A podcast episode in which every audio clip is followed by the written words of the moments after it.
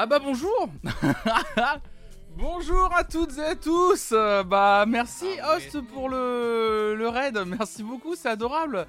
Merci, bienvenue à toutes et à tous. Euh, Salut. Hello. Comment ça va tout le monde? Oh, Vous êtes débarrassés, j'allais dire. Ça va ce matin, en ce mercredi 18 mai 2022 J'ai l'impression qu'il y a du monde ce matin, ça, ça a l'air de le faire. Salut Ah Chig Bale, merci le flûtiste de Poitiers, pâte à crêpes, très joli pseudo, pâte à crêpes, Ah j'aime beaucoup, merci pour ton follow. Euh, merci Monsieur Da aussi pour ton septième mois d'abonnement, merci beaucoup. Merci à, KRL Stream aussi, épaisse pompon. Oh là là, oui la gauche. salut Chosy, Ah salut. RVQ, salut tout le monde, salut Jean-Bat. Bonjour, on n'est pas un peu beaucoup, on est pas mal là, c'est pas mal. Merci Host, merci pour ton raid, c'est adorable. Oh là là, la tectonique évidemment, évidemment. Beaux cheveux, oh, beaux cheveux. Salut The Nevarin, Ah. Amandine Eiko, Flamos. euh, bah salut à toutes celles et ceux qui viennent du raid de chez Host. Salut Evosan. Gibbs Dadou, Shell Twitch, NP, Pingouin23. Salut à toutes et à tous, Super Ah Dupont aussi. Que vous êtes beaucoup, dis donc. Bah bienvenue, j'espère qu'avec... euh, Il y a Karl Marx en Ah Air. Max. Karl Marx en Air Max, ça me va, mais... Ce pseudo Ah est incroyable. Salut Genzo, merci pour vos follow, c'est adorable. Merci pour votre soutien, c'est gentil.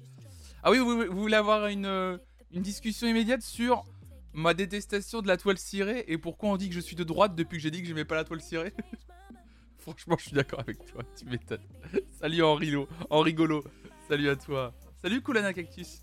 Bah, bienvenue à toutes et à tous, bienvenue sur cette chaîne Flonflon Musique où tous les matins à partir de 9h, euh, du lundi au jeudi, on parle d'actualité musicale tout simplement sur, sur cette chaîne à travers différents articles. Donc euh, j'espère que le live avec, euh, avec Host s'est bien passé, euh, qu'il vous a bien actualisé. voilà, j'ai pas plus. Salut lié de fou. Flonflon de droite Oh non, attendez. Attendez, je vais faire... Je vais faire fuir tous les gens de chez Host immédiatement. Sais, le gars qui... qui genre qui... Comment... Comment remercier... Comment remercier les raids Il fait fuir les gens du raid. Bonjour les gens de chez Host Politique. Salut, c'est Emmanuel Macron. Je prends aucune voix. Je ne prends aucune voix. Je n'essaie même pas de l'imiter. Je, je ne- y a rien du tout. Avec du sardou sinon. Ouh là là, je vais partir. bienvenue tout le monde, bienvenue à toutes et à tous. Ah là là là là. L'agression matinale, tu imites si bien Nicolas Canteloup. Une petite internationale de bienvenue, évidemment, évidemment. bon, vous allez bien, mesdames et messieurs? Et autres belles personnes du chat, j'espère que vous allez bien. As-tu le disque de MP Fouché des chants de la commune Oh, faut pas déconner non plus. Ah oui, fallait faire la limitation de de de Usul, c'est ça. Quel enfer. Bon, j'espère que vous allez bien. Moi, ça va hyper bien ce matin. Euh, en grande forme. Euh, on va parler de pas mal d'actualités musicales ce matin. Ça va être euh, très très chouette. Il y a deux trois deux trois articles que j'ai pu vous sélectionner. On va avoir quelques discussions aussi assez intéressantes, mine de rien, bah politique ce matin. assez politique. Donc n'hésitez pas à rester si vous voulez participer dans le chat. Évidemment, vous êtes les bienvenus à participer. Aujourd'hui, c'est le seul. Ça va être. Alors oui, non. Euh, en gros, euh, aujourd'hui, on a le, on a ce live là. Cet après-midi à 14h, on se retrouvera pour un petit peu de Mario Kart pendant 2-3 heures. On verra à partir de 14h. Par contre, il n'y a pas de live euh, ce soir finalement parce que j'ai bien été. j'ai été invité au concert de Angèle ce soir à Nantes. Donc du coup, ce soir, je vais, je vais aller guincher au concert d'Angèle. Donc, euh, donc du coup, euh, pas de, pas de, pas d'émission ce soir finalement. Euh, parce que pour celles ceux qui le savent peut-être pas et qui viennent du raid de, de Host, les, mercredis soirs à 18h, je fais une interview d'une créatrice ou d'un créateur du net qui parle et qui me parle en fait des morceaux qui ont marqué sa vie. Donc voilà, la semaine dernière, on avait eu sur la chaîne Marie Boiseau que j'adore. Et puis voilà, on a fait de belles interviews, notamment avec Maudie aussi il y a deux, il y a deux trois semaines. Donc euh, voilà, je fais ça euh, tous les mercredis soirs à 18h. Donc là, ce soir, pas d'émission exceptionnellement. Ouais, Veridisco avec Angèle, let's go. c'est ça, ouais. Trop bien pour Angèle, c'est qui qui t'a invité? C'est sa première partie. Euh, c'est Julien Granel qui m'a invité. Voilà. Salut Kiro, salut Limonadologie, Ah bienvenue. Salut Oxdin52, merci pour vos follow, c'est adorable. Merci pour votre soutien. Angèle Larosse, évidemment. Incroyable. Ouais, je suis impatient de la voir en concert. Ah, Je pense que ça va être, euh, ça va être très très cool. Je suis vraiment très très impatient de, de, de la voir. Salut Zotof. Come with me. Salut Mube. Mube. Mube. Merci pour ton follow. Ouais, non, je suis vraiment impatient de, de la voir en concert. Parce qu'en plus, euh, ce qui est marrant, c'est que. Est-ce que j'amène mon bâton de la patte patrouille? Ah oui, je pourrais. Oh, t'imagines Moi au concert de Angèle avec mon bâton patte patrouille. Oui, Angèle Oh là là, oh là là. Aïe aïe aïe aïe aïe aïe aïe aïe. Y a rien qui va. Ah, Oupsie. Ça va être une catastrophe. Ils vont me demander Sécurité, est-ce que vous pouvez sortir le monsieur au milieu de la foule avec son bâton pas de patrouille? Je sais même pas si tu veux parce que c'est un projectile. Ah oui, ouais, ouais, c'est clair. Oui, c'est sûr. Ils me voient avec ça dans mon sac, ils vont faire Bah, monsieur, non. Évidemment que non. Vous le mettez à la poubelle. Non, mais j'ai payé ça 15 balles samedi dernier au Zénith, là, dans la même salle. Euh, vous allez me laisser passer avec ça, bron de Dieu. Quel enfer.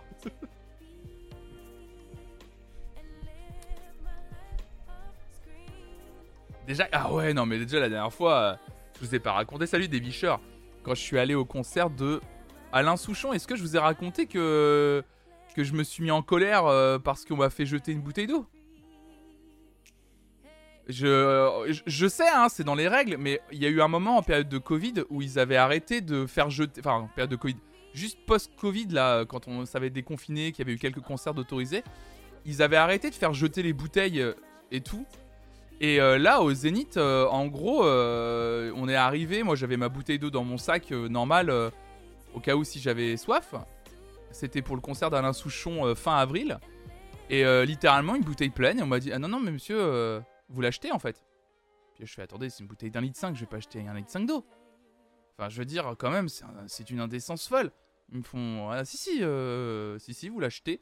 Et là, ils commencent à me sortir une règle, mais bidon. Euh, ils commencent à, à me lancer une règle, mais bidon, bidon, bidon.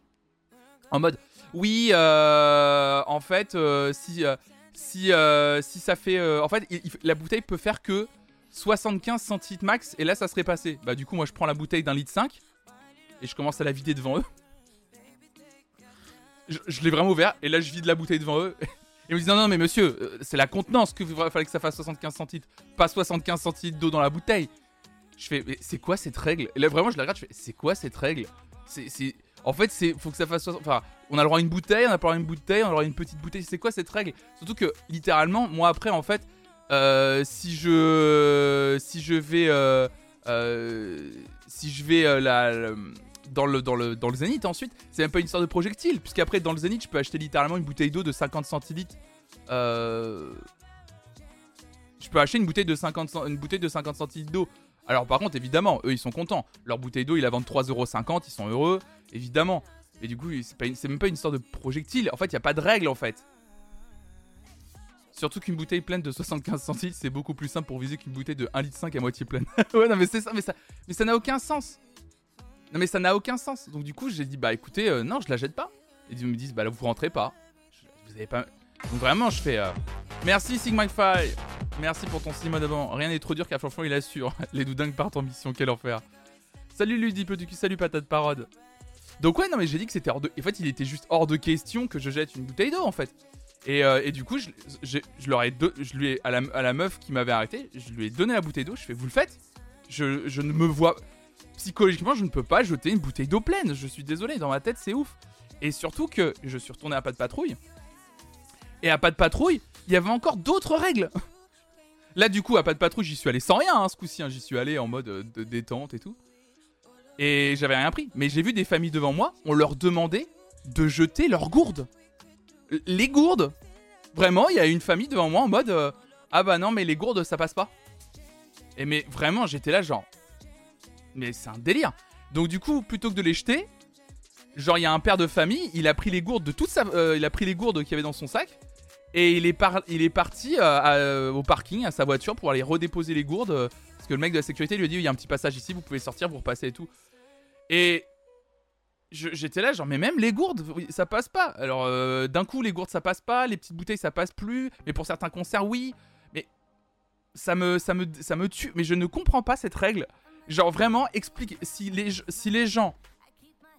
Si les gens ont vraiment un argument solide sur le fait de pourquoi on nous fait jeter les bouteilles d'eau avant de rentrer au concert, je la prends. Et ne me donnez pas l'excuse des projectiles en sachant qu'on vend des bouteilles d'eau ensuite à l'intérieur de la salle. Vraiment. Tu vois un 6 ans lancer sa gourde sur Marcus. Non mais. Non mais ça n'a pas de sens. Salut Tokaji. La règle c'est tu vas obligatoirement avoir soif au concert, on te force à consommer sur place pour augmenter les bénéfices. Ouais en fait c'est le seul truc.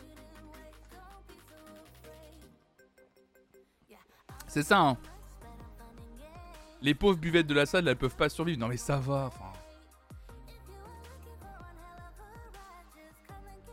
On te les vend sans bouchon normalement. Ah non, moi, les moi, enfin, moi quand, euh, quand j'ai été du coup au Zénith euh, Alain Souchon, c'est ça qui m'a vraiment. Mais ça m'a mis en colère. C'est que littéralement, j'ai donc j'ai donné la bouteille à la fille en disant vous jetez à ma place, je jetterai pas la bouteille. Je suis rentré et j'ai immédiatement acheté une petite bouteille d'eau et du coup bah une petite bouteille de Perrier puisque du coup ils vendaient aussi du Perrier. Mais par contre Alain Bouchon évidemment. Mais du coup par contre c'était avec, euh, par contre c'était ils m'ont vendu les bouteilles quoi. Et donc il euh, n'y avait pas de, il y avait pas quoi. Et là j'étais là vraiment, je, j'étais avec Raphaël et en fait Raphaël elle me fait ouais mais bon, euh, en fait euh, elle me dit ouais mais bon faut pas se mettre en colère contre la pauvre fille qui est pour rien. Je fais non mais le problème c'est que c'est ça, c'est ça le problème, c'est que c'est pas de sa faute. Et puis elle va me dire que le gars qui est au-dessus d'elle, c'est pas de sa faute non plus, parce qu'en fait, c'est vraiment le gars qui est encore au-dessus ou la meuf qui est encore au-dessus. Je dis, en fait, c'est jamais la faute de personne, cette règle de merde. Je fais, mais je suis désolé. Ou d'un moment, faut dire et faut signifier immédiatement que on n'est pas d'accord. Il faut, moi pour moi, je suis désolé. J'étais pas un manque de respect envers la personne, mais j'ai vraiment signifié à la fille, genre votre, règle, elle, je lui ai dit, franchement, votre règle, elle pue la merde. C'est, je lui ai dit, vous vous rendez compte de ce que vous me faites faire vous me faites jeter une bouteille d'eau entière. Genre vraiment, vous vous rendez compte du délire que c'est Là en plus, vous avez vu là les températures. Euh, vous avez vu le, le, le, le les règles. Euh, vous avez vu les règles de. Enfin, vous avez vu euh, ce qui se passe au niveau climatique. Peut-être que vous en avez parlé avec Host, justement, ceux qui viennent de chez Host. Mais il y a des. Enfin, je veux dire, balancer de l'eau aujourd'hui, mais quelle honte, quoi. Puis en plus, ils font vraiment balancer la bouteille d'eau entière dans, dans, les grosses bennes. Parce ont. En plus, du coup, c'est le. Mais le délire va jusqu'à. À l'entrée du Zénith, ils ont prévu une énorme benne pour faire jeter des trucs aux gens quand ils arrivent dans la salle. Et là, t'es là, genre, mais what Mais genre, on en est là, quoi Rien que écologiquement et pour la santé, c'est juste méga absurde. Mais ça n'a aucun sens pour tout. C'est pas comme si en concert, t'avais pas besoin de grave te réhydrater. Chez Salut C'est il donnait des fruits au milieu du concert à une époque, ouais. Et elle ne perdra pas son boulot si elle laisse entrer un mec avec une bouteille. Je pense pas en plus, tu vois. En toute franchise, si c'est vraiment l'histoire des projectiles sur scène, je préfère 100 fois me prendre une bouteille de flotte à la tronche qu'une pinte de bière qui va dégouiner sur tout le, le pédalboard. Non mais. Non mais il y a une. Euh, il y, a, tout un, y a tout un délire. Euh, étape 1, arrêter les bouteilles plastiques d'eau. Alors ça, je suis bien d'accord, monsieur Da. C'est que là, en fait, euh, j'avais récupéré une bouteille d'eau suite à une, une soirée. Donc j'ai jamais de bouteille d'eau chez moi. Hein. Jamais, jamais. Mais là, il se trouve que j'en avais une. Et je me suis dit, bah justement, je la prends avec moi pour le concert. Voilà, ça va le faire. Comme ça, je vide la bouteille, ensuite je la jette et ouais, la bouteille, j'en ai plus besoin. Bah comme ça, je l'ai jetée avant même de la boire. Hein. Non, mais ça me. En fait, c'est que ça m'a. Je, vraiment, j'étais là, genre, mais, mais on en est là, quoi. on nous fait jeter de l'eau à l'entrée des concerts. Encore en 2022. Je... Et il y a des gens qui se disent, non, non, on, maintient cette règle de merde, en fait. On maintient cette règle et on continue, hein. Après, arrêter les bouteilles de plastique, ok, mais même si les gourdes sont interdites, ça devient compliqué. Non, mais c'est ridicule. Non, mais ça. En fait, ça en devient. Pour des histoires mercantiles, ça en devient, mais on se rend pas compte à quel point c'est pitoyable, quoi. Mais c'est c'est ouf hein. Ça me ça me et ça ça m'avait mis en colère mais vraiment le coup de me faire jeter euh, me faire jeter de l'eau, euh, j'étais Donc ouais, j'avoue que là ça m'arrive rarement mais j'ai un peu euh, j'ai un peu gueulé à l'entrée ouais. Dis-le, dis-le que le problème c'est le capitalisme. Ah oui, je pense que ça ça y joue, oui. Ça c'est clair, je pense que ça y joue. Un jour, les frérots de la Vega avaient poussé un Google en concert en festival où ils disaient Mais laissez les gens rentrer avec des gourdes, bordel, c'est hyper important. Mais ouais, non, mais. Je trouve ça ouf en fait. Moi, je trouve ça ouf. Je, ça me. Salut Vluna Merci pour ton neuvième mois d'abonnement. Le bébé Le bébé Moi, ça me, ça me détruit. Enfin, moi, c'est un truc euh, qui me... Je, en termes d'organisation, je suis sûr qu'on pourrait changer ça très rapidement. Salut Vieux Black. On pourrait changer ça quand même très rapidement. euh, en mettant une nouvelle règle qui dit que t'as quand même au moins le droit aux gourdes, quoi. Tu vois. À la limite, les bouteilles. Ok, d'accord, ok, si tu veux, pour éviter justement, mais pour avoir un, un vrai discours écologique, pour dire en fait, non, non, mais n'amenez pas de bouteilles en plastique parce qu'en fait, les bouteilles en plastique, genre, ne buvez pas de l'eau dans les bouteilles en plastique, quoi, tu vois. Prenez vos gourdes, ok, ok, mais oh, autorisez au moins les gourdes, quoi. Maintenant, faut cacher les bouteilles euh, comme si c'était des plaquettes de teuteux pour rentrer en concert. Non, mais oui, non, mais il y a des gens, j'ai vu des gens sortir des fois leurs bouteilles de leur, de leur slop, quoi. J'étais là, genre, mais waouh! Est-ce que c'est une histoire que tu peux faire entrer des liquides dangereux dans les bouteilles? C'est peut-être ça, Gaël. hein. C'est peut-être ça. hein. C'est peut-être ça. Non, mais le problème, c'est que ça n'a. En fait, le problème, c'est que dans toutes les salles de concert où j'ai été, c'est jamais la même règle. C'est d'un coup, t'as le droit, d'un coup, t'as pas le droit, d'un coup, on te fait enlever les bouchons. C'est-à-dire que t'as le droit de garder ta bouteille, mais on te fait enlever le bouchon. En fait, c'est. Personne n'est coordonné, c'est jamais les mêmes règles, c'est jamais les mêmes règles, même dans la même salle au niveau des concerts, mais parce qu'en plus je sais que la sécurité elle est mouvante, elle change, c'est pas, pas les mêmes euh, gens qui sont impliqués. En fait, ça n'a aucun putain de sens. Jamais. Du coup, tu demandes aux personnes de boire de leur liquide dangereux au contrôle. Ouais, c'est surtout pour vendre, mais c'est surtout pour vendre leur, euh, leur eau. euh. Merci euh, El Pac Kodo 7575 pour ton flow. Ouais, après tu planques un bouchon, ouais. Ouais, c'est ça. Tu dis c'est une chouchou tu dis c'est une des raisons pour lesquelles je vais plus au concert parce que la sécu fait plein de trucs absurdes et finalement ça vient de leur supérieur, tu peux rien négocier avec. Ouais, c'est ça le, pro- le problème. C'est que j'ai dit à la meuf, mais vous êtes débile en fait. Ouais, moi je lui dis vous êtes débile. Je et tu sais, j'essayais de lui faire dire. En fait, je voulais juste qu'elle. J'avoue que là j'avais mon petit ego et je voulais juste qu'elle me dise que c'est ridicule ce qu'elle me fait faire. Je voulais qu'elle me le dise. Je voulais qu'elle me dise ouais, je sais c'est ridicule mais elle, elle voulait pas lâcher le morceau. Je fais non mais dites-moi, genre réfléchissez, sortez de. Je fais oui Siri, Siri, tais-toi. Je fais oui, sortez de votre boulot là, sortez de ce qu'on vous a demandé. Ah tais-toi, ferme ta gueule, Siri. Euh, vraiment, je... sortez de votre truc, sortez de ce qu'on vous demande. Réfléchissez.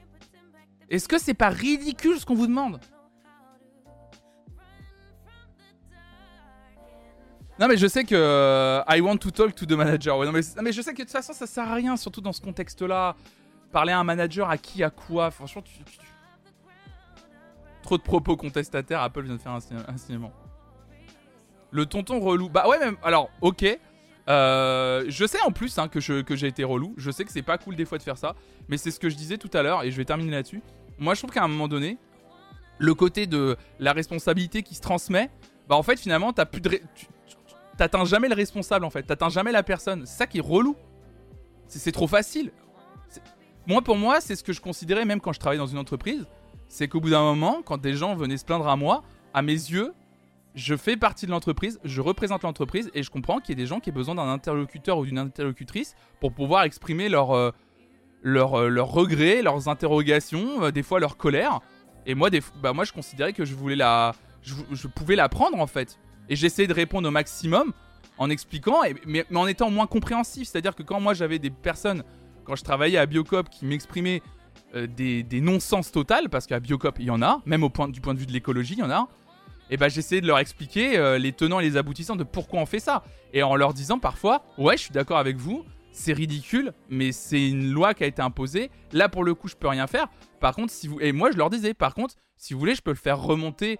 euh, ce que vous venez de me dire, je peux essayer de le faire remonter aussi bien que je puisse. Mais c'est que là, en fait, ils sont là, ils appliquent bêtement leurs règles, et ils sont là en mode non, mais il faut jeter, euh, bah je vous fais pas rentrer. Et là, t'es là, genre, bah ok. Au Isle of MTV à Malte, il refusait qu'on rentre avec de la crème soda alors, alors qu'il tapait un max.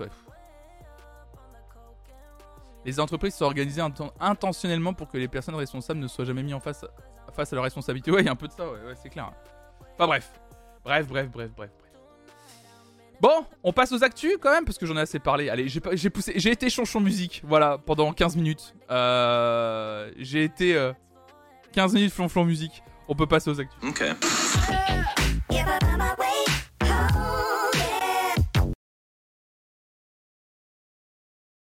Ah pardon, excusez-moi. C'est pas le meilleur magazine qui, euh, qui parle de ça, parce que j'ai récupéré ça sur Public.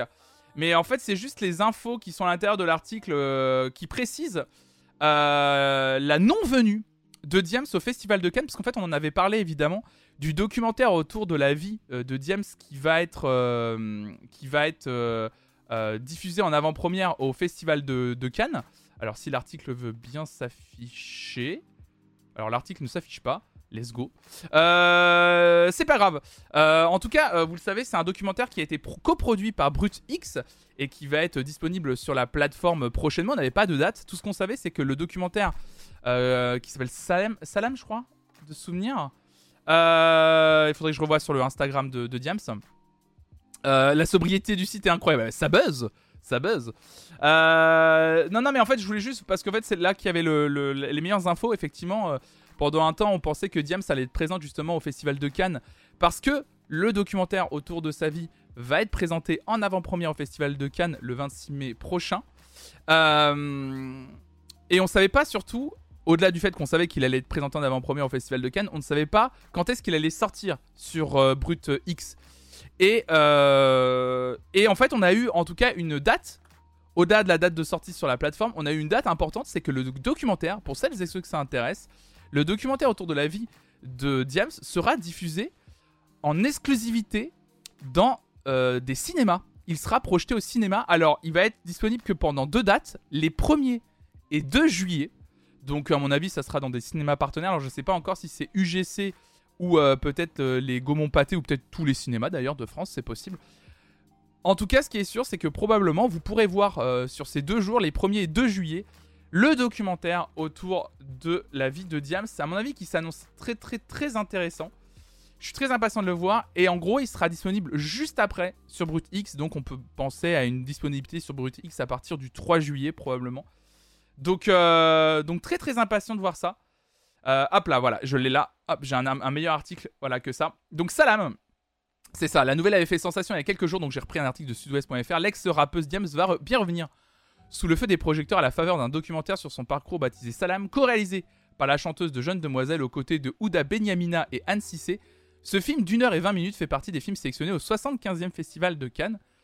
Donc voilà, hein, projection à Cannes le 26 mai à 20h15 et donc le 1er et 2 juillet pour une sortie en sale évidemment.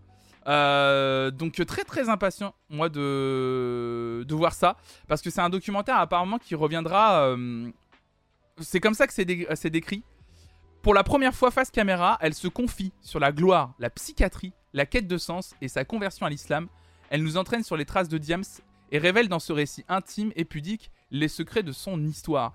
Moi, je pense que ça va être un documentaire euh, hyper intéressant sur, euh, euh, Diams. Je pense qu'il y a un paquet de conneries qui a été écrit sur elle, et puis surtout un paquet d'articles, on va pas se mentir, hein, assez racistes, sur sa conversion notamment, puis une espèce de fascination un peu mélange fascination morbide, raciste, plein de fantasmes autour de sa conversion. Et, et alors que je pense que c'est beaucoup plus simple que ça, et surtout je pense qu'on lui a volé surtout sa, sa parole. Alors je sais qu'elle avait fait un, elle avait fait une interview pour euh, comment s'appelait cette émission de TF1 7 à 8. Elle avait fait une, c'est une des seules interviews qu'elle a données. Euh, Diams, une interview dans 7 à 8 où elle expliquait un peu euh, tout ça euh, pour un peu clarifier les choses. Mais c'est il y a quoi Il y a 2-3 ans cette interview qui avait vraiment eu un, gros retentissement. Et qui était justement, je me souviens, une belle interview où elle expliquait que sa conversion n'appartenait qu'à elle-même et, qu'elle faisait ce qu'elle voulait. En, en gros, l'interview, c'est je fais ce que je veux. Et évidemment, en fait, euh, le succès et euh, la célébrité, euh, c'était pas pour moi, juste. Voilà, elle leur expliquait que c'était pas pour elle, que ça pouvait te cramer la tête et que et qu'elle en... c'était trop pour elle à un moment donné. Et ça, j'avais trouvé cette interview assez forte parce que je pense que c'est probablement le, ressenti de beaucoup d'artistes qui n'osent pas forcément le dire que la célébrité, probablement avant, tu t'en fais une certaine image et que quand tu la vis, en fait, c'est compliqué c'est très compliqué euh, d'être arrêté constamment dans la rue, qu'on parle de toi dans ton dos, euh, euh, qu'on essaie d'épier le moins de tes faits et gestes, qu'on commande tout ce que tu peux dire, faire. surtout qu'en plus, Diams, chanteuse, enfin rappeuse, engagée évidemment, euh, qui s'en est pris plein la gueule au moment où c'était possible, euh, notamment sur ses combats contre l'extrême droite. Évidemment. Euh, donc, donc, non, ça va être très intéressant. C'est pour ça que je suis très impatient de, de, voir ce documentaire. Ouais. Presque personne n'a jamais cherché à comprendre sa conversion et son burn-out du succès en fait. On a préféré commenter de manière très déplacée son parcours justement. C'est exactement ça. C'est exactement ça. C'est pour ça que je suis impatient de voir ce documentaire et je pense que c'est même un documentaire qui est essentiel en fonction de comment ça va raconter tout ça, mais j'en suis certain que ça va être un super doc. Parce que effectivement, on lui a un peu volé, euh, on lui a un peu volé son, histoire, je pense, à Diams. Et à mon avis, elle avait besoin de ça euh, pour un peu, euh, pour un peu, bah, redire à tout le monde, non, non, mais je, genre mon histoire, c'est ça, c'est pas ce que vous croyez, en fait, tout simplement. Donc ouais, très impatient de voir ce documentaire et on en reparlera évidemment sur cette chaîne. J'essaierai de, j'essaierai d'aller le, le, voir. J'essaierai de le voir, euh, le documentaire évidemment. Euh, je pense que j'essaierai d'aller le voir directement au cinéma euh, pour, pour, pour, vous en parler. Ouais, ouais, ouais, ouais. J'essaierai de vous en parler. Et dans cette mouvance, dans cette. juste, j'ai pris un peu plein de petits articles pour qu'on discute ce matin, mais comme d'habitude, mais j'ai des articles aussi bien précis sur la musique évidemment. j'ai un deuxième article qui est pas forcément lié, à Diams évidemment, mais qui est un peu lié, mine de rien, je trouve, et qui est intéressant. Euh, il y a un super épisode de On de la raconte sur Diams qui explique bien tout ça, c'est vrai oh bah, Si t'as le lien, Mallory, n'hésite pas à le mettre dans le chat. Sincèrement, moi, ça, va m'intéresser, je vais me le mettre de côté. Euh, non, moi j'allais vous parler d'autre chose parce que je pense qu'au-delà du fait que ce soit euh, qui est une fascination, comme je vous disais, autour de Diams, une fascination autour de sa conversion un peu étrange, enfin moi qui m'a toujours gêné, dans le sens où je veux dire, euh, Diams fait littéralement ce qu'elle veut. Moi, c'est la fascination de certains médias sur sa conversion qui me. C'est peut-être même une des premières fois où je tiltais dans ma vie de. Oh, il y a des gens.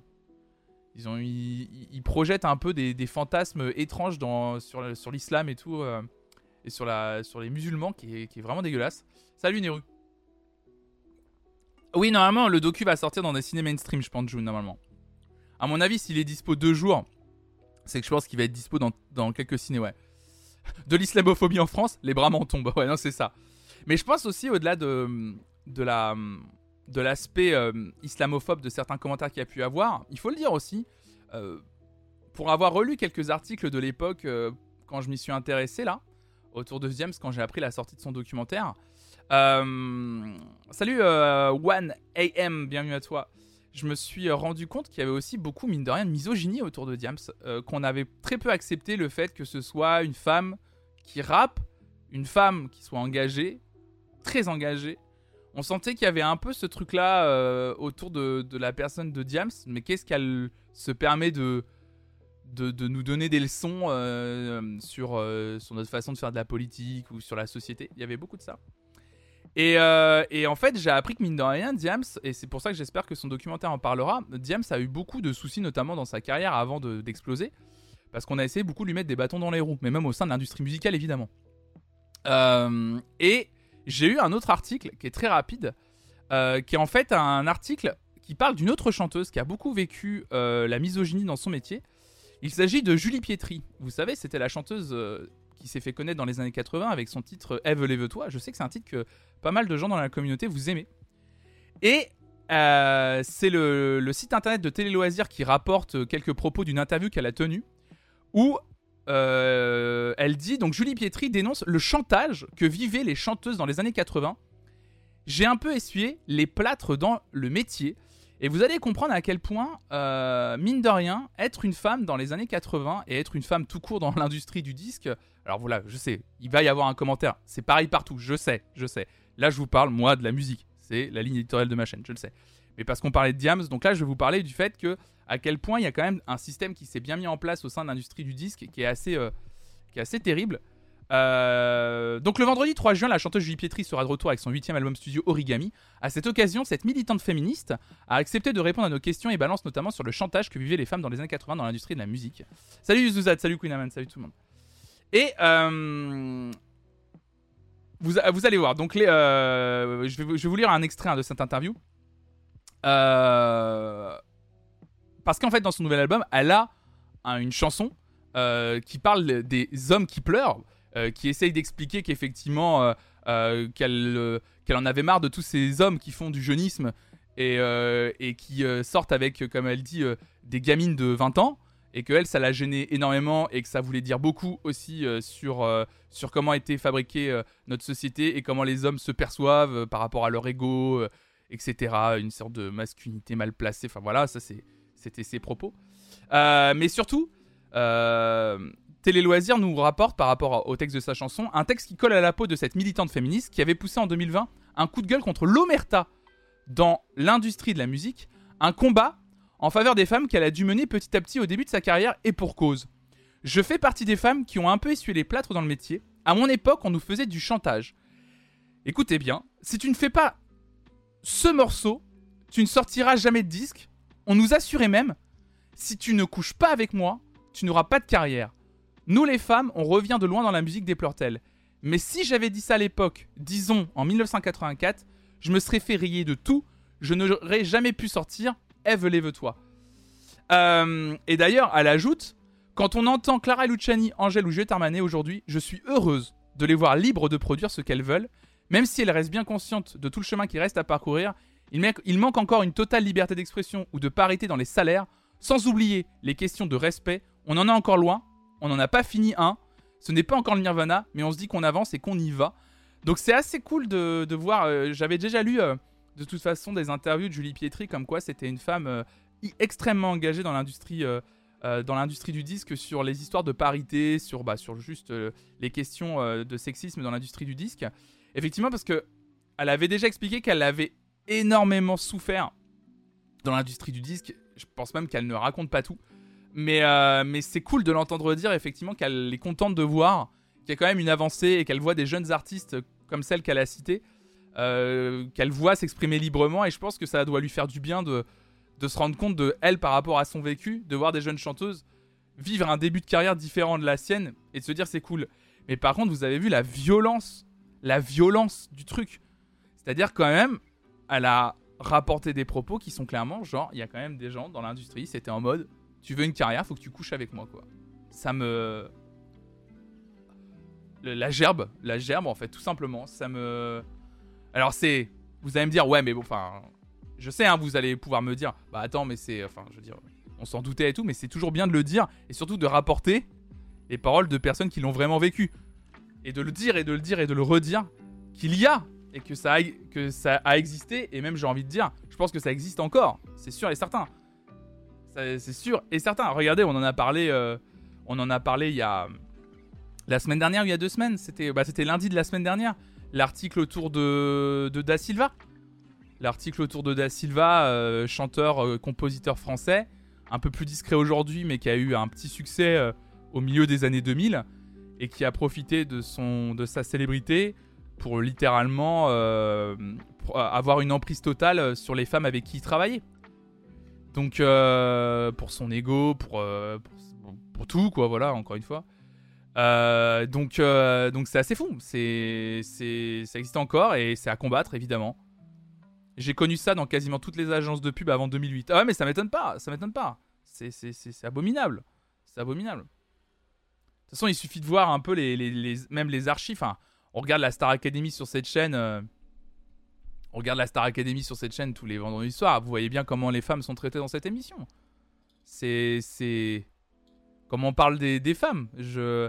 Les seules femmes. Vous vous rendez compte que les seules femmes dont les commentaires ne sont pas sur le physique, ce sont soit les personnalités. euh, pardon, hein, mais les grosses. C'est une réalité, hein. Genre vraiment, tu vois. Ou les personnalités qui sont installées depuis très longtemps, tu vois où il faut y avoir une sorte de respect. Par exemple, quand c'est Sylvie Vartan qui vient sur scène, euh, genre euh, là, faut pas trop dire de mauvais commentaires, tu vois. Genre, euh, voilà. Mais il n'y a pas trop de. Mais dès par contre qu'il y a une femme, enfin, vous avez vu les commentaires quand c'est Natacha Saint-Pierre qui vient, ou les femmes plus âgées, voilà. Mais dès que c'est une femme, un peu style dans les, au début des années 2000, euh, quand c'est Natacha Saint-Pierre, qui se permet en plus une robe décolletée, vous avez vu les, les, les, les- les commentaires qui fusent. Enfin, c'est abominable, quoi. Et ça, c'est que des commentaires sur un plateau de télé. Imaginez en coulisses, quand ils doivent travailler avec des producteurs de, du, type que s'est cogné Julie Pietri au début de sa carrière. Abominable.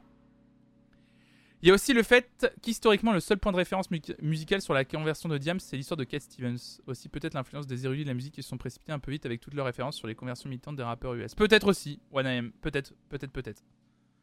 Peut-être aussi. Mais en plus, pour moi, c'est juste que la conversion d'une personne ne regarde que elle. Enfin, je, je, trouve que. euh, y a- c'était le commentaire pour le commentaire. Je me souviens à l'époque de Diams quand elle avait décidé d'arrêter sa carrière et, euh, et, euh, et de, se convertir. Il y avait tout un truc un peu nauséabond de.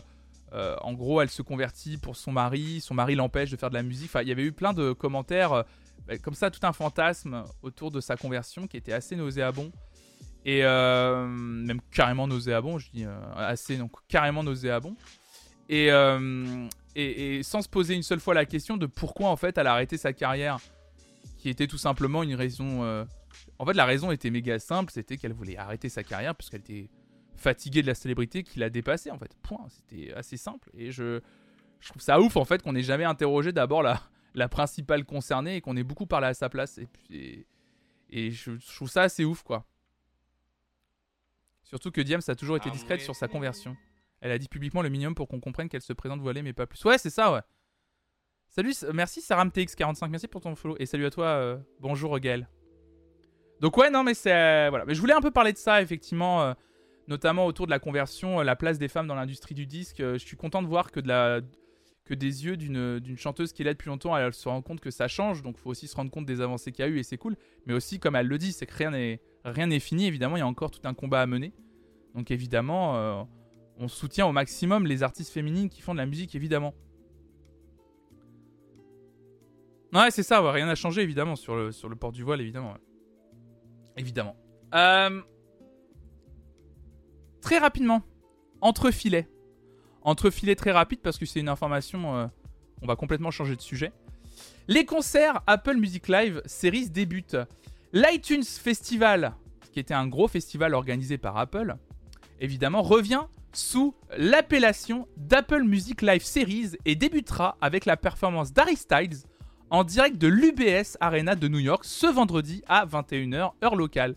Les abonnés Apple Music pourront donc profiter gratuitement, en dehors du coût de l'abonnement évidemment, du concert en direct et revoir la performance les 22 et 26 mai. Cupertino ne précise pas si le concert sera également disponible par la suite pour une diffusion à la demande. iTunes Festival, c'était un énorme festival organisé par Apple il y a quelques années. Euh, c'était vraiment un festival assez important. hein. Il, y a même il y a même eu des éditions numériques des concerts de certains artistes hein, qui ont fini par être publiés sur les plateformes euh, de streaming euh, aujourd'hui. Et ils avaient fait une pause à iTunes Festival, le temps de changer de nom, de rebrander, puis en plus avec la période Covid, il fallait avoir une belle pause. Et donc ils reviennent sous le nom d'Apple Music Live Series. Je suis très impatient de voir ce que ça va proposer. On sent qu'Apple Music, il, donne un coup d'accélérateur sur le contenu autour de la, autour de la musique. Euh, évidemment, l'arrivée des lives sur la plateforme, ça va être un gros truc, je pense. Euh, parce que ce que l'article de Mac Forever que je viens de vous lire, enfin le petit article que je viens de vous lire, ne dit pas, c'est qu'apparemment Apple Music vient d'investir énormément dans, la musique euh, retransmise en live. Donc il va y avoir de plus en plus de concerts disponibles sur Apple Music, et même certains en avant-première et même en exclusivité probablement. Donc ça va être une plateforme qui va être très très intéressante. Je vous rappelle, Apple Music en plus, pour le moment, ne coûte que 9,99€ et propose un service plus que complet avec une qualité sonore meilleure à mes yeux hein, euh, que Spotify et surtout plus rémunératrice pour les euh, artistes et pour les ayants droit. Donc là pour le moment Apple Music et Apple s'engagent énormément du côté, euh, du côté des, musiciens et surtout de la musique et essaient de la faire vivre de la façon la plus cool possible. Donc moi je suis très impatient de voir l'évolution de cette plateforme et où, euh, jusqu'où elle va aller.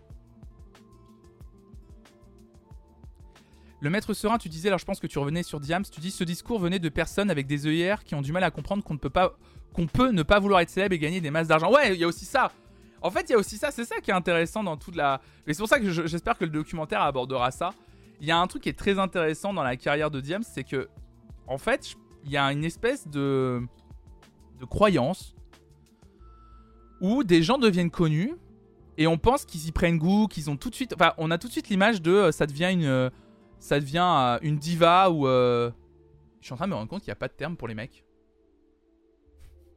en fait, je suis en train de me rendre compte qu'on a tout de suite diabolisé les femmes qui ont un comportement de diva en coulisses, mais pas les mecs. Attendez, je suis en train de me rendre compte de ça. Il n'y a pas de terme de diva. Parce que pour les mecs aussi, on dit il fait sa diva. Je suis en train de me rendre compte.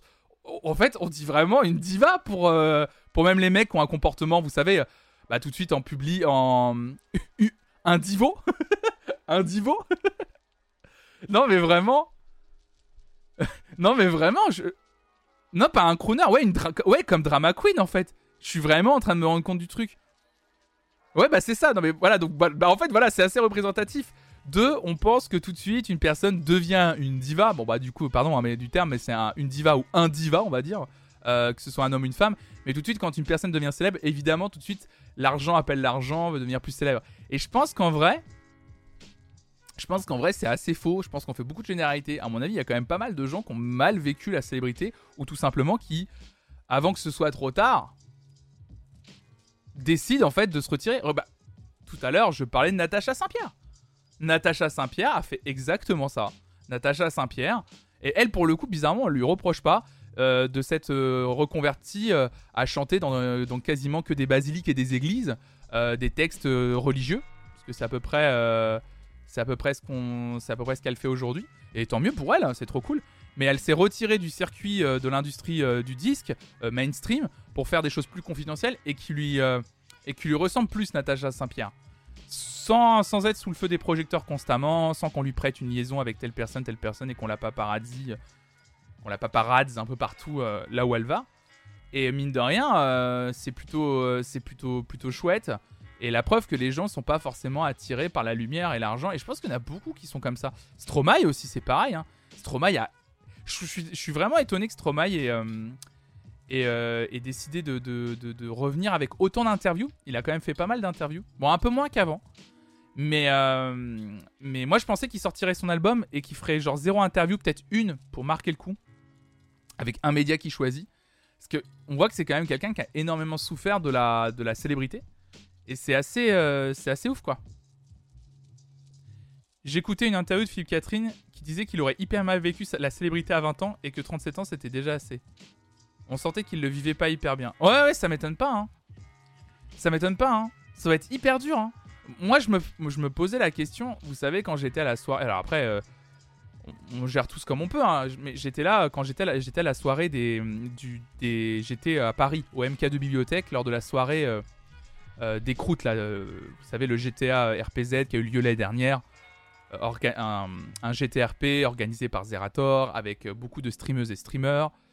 Et, et du coup, à la sortie du MK2 Bibliothèque jeudi dernier, il y avait les streameuses et les streamers qui attendaient bah, pour faire des photos, des dédicaces et tout. Et je me suis rendu compte à ce moment-là avec la, masse de gens autour, je me suis dit, waouh, ça doit être dur quand même.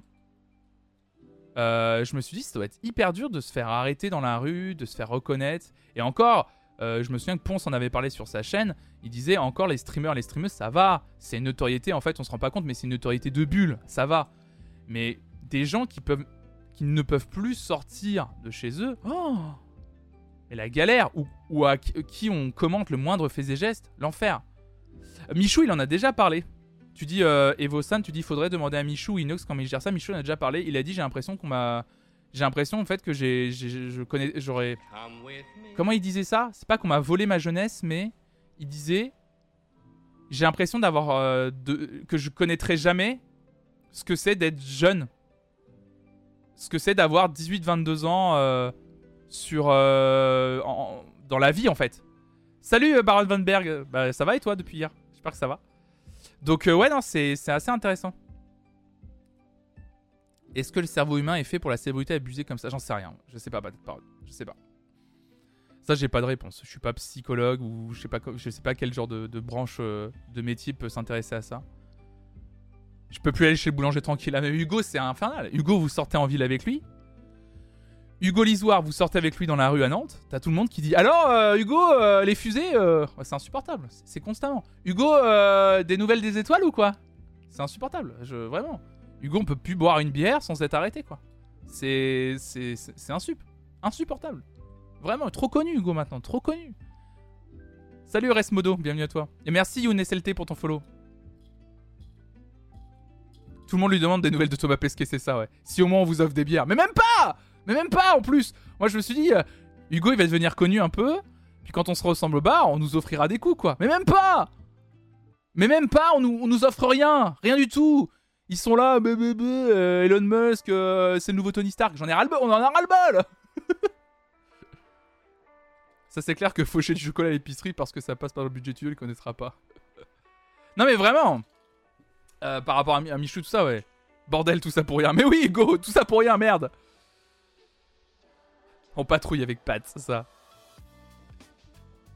Rappelez-vous comment aborder un streamer dans la rue. Oh, t'es connu, toi, t'es connu, ouais, c'est ça, ouais. Même pas une bière, ouais.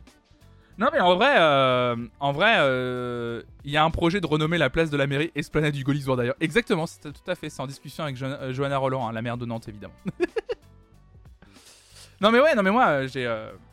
c'est vrai que ça va, être, ça va être difficile, quoi. Ça va être hyper difficile, la célébrité, et comment on parle de toi constamment. ça doit être. Ça doit juste être casse-couille, en fait. Vraiment, genre, il n'y a pas d'autre mot. Ça doit être. euh, ça va être vraiment relou. J'avais envie de vous parler de ça aussi ce matin.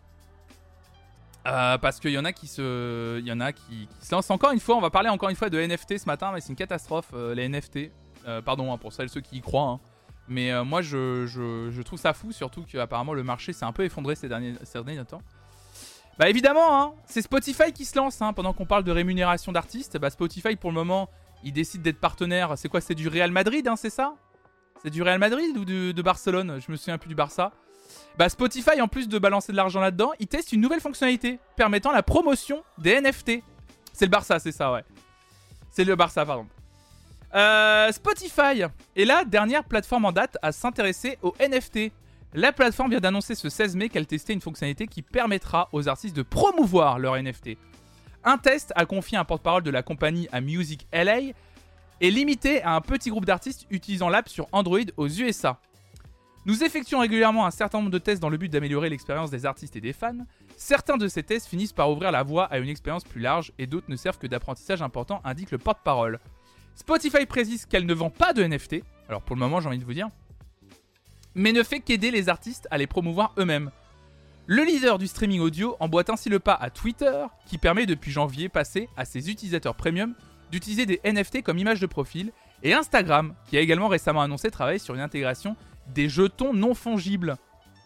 L'intérêt grandissant de ces géants de la tech pour les NFT, vous le savez, est tout à fait compréhensible vu la taille de ce marché.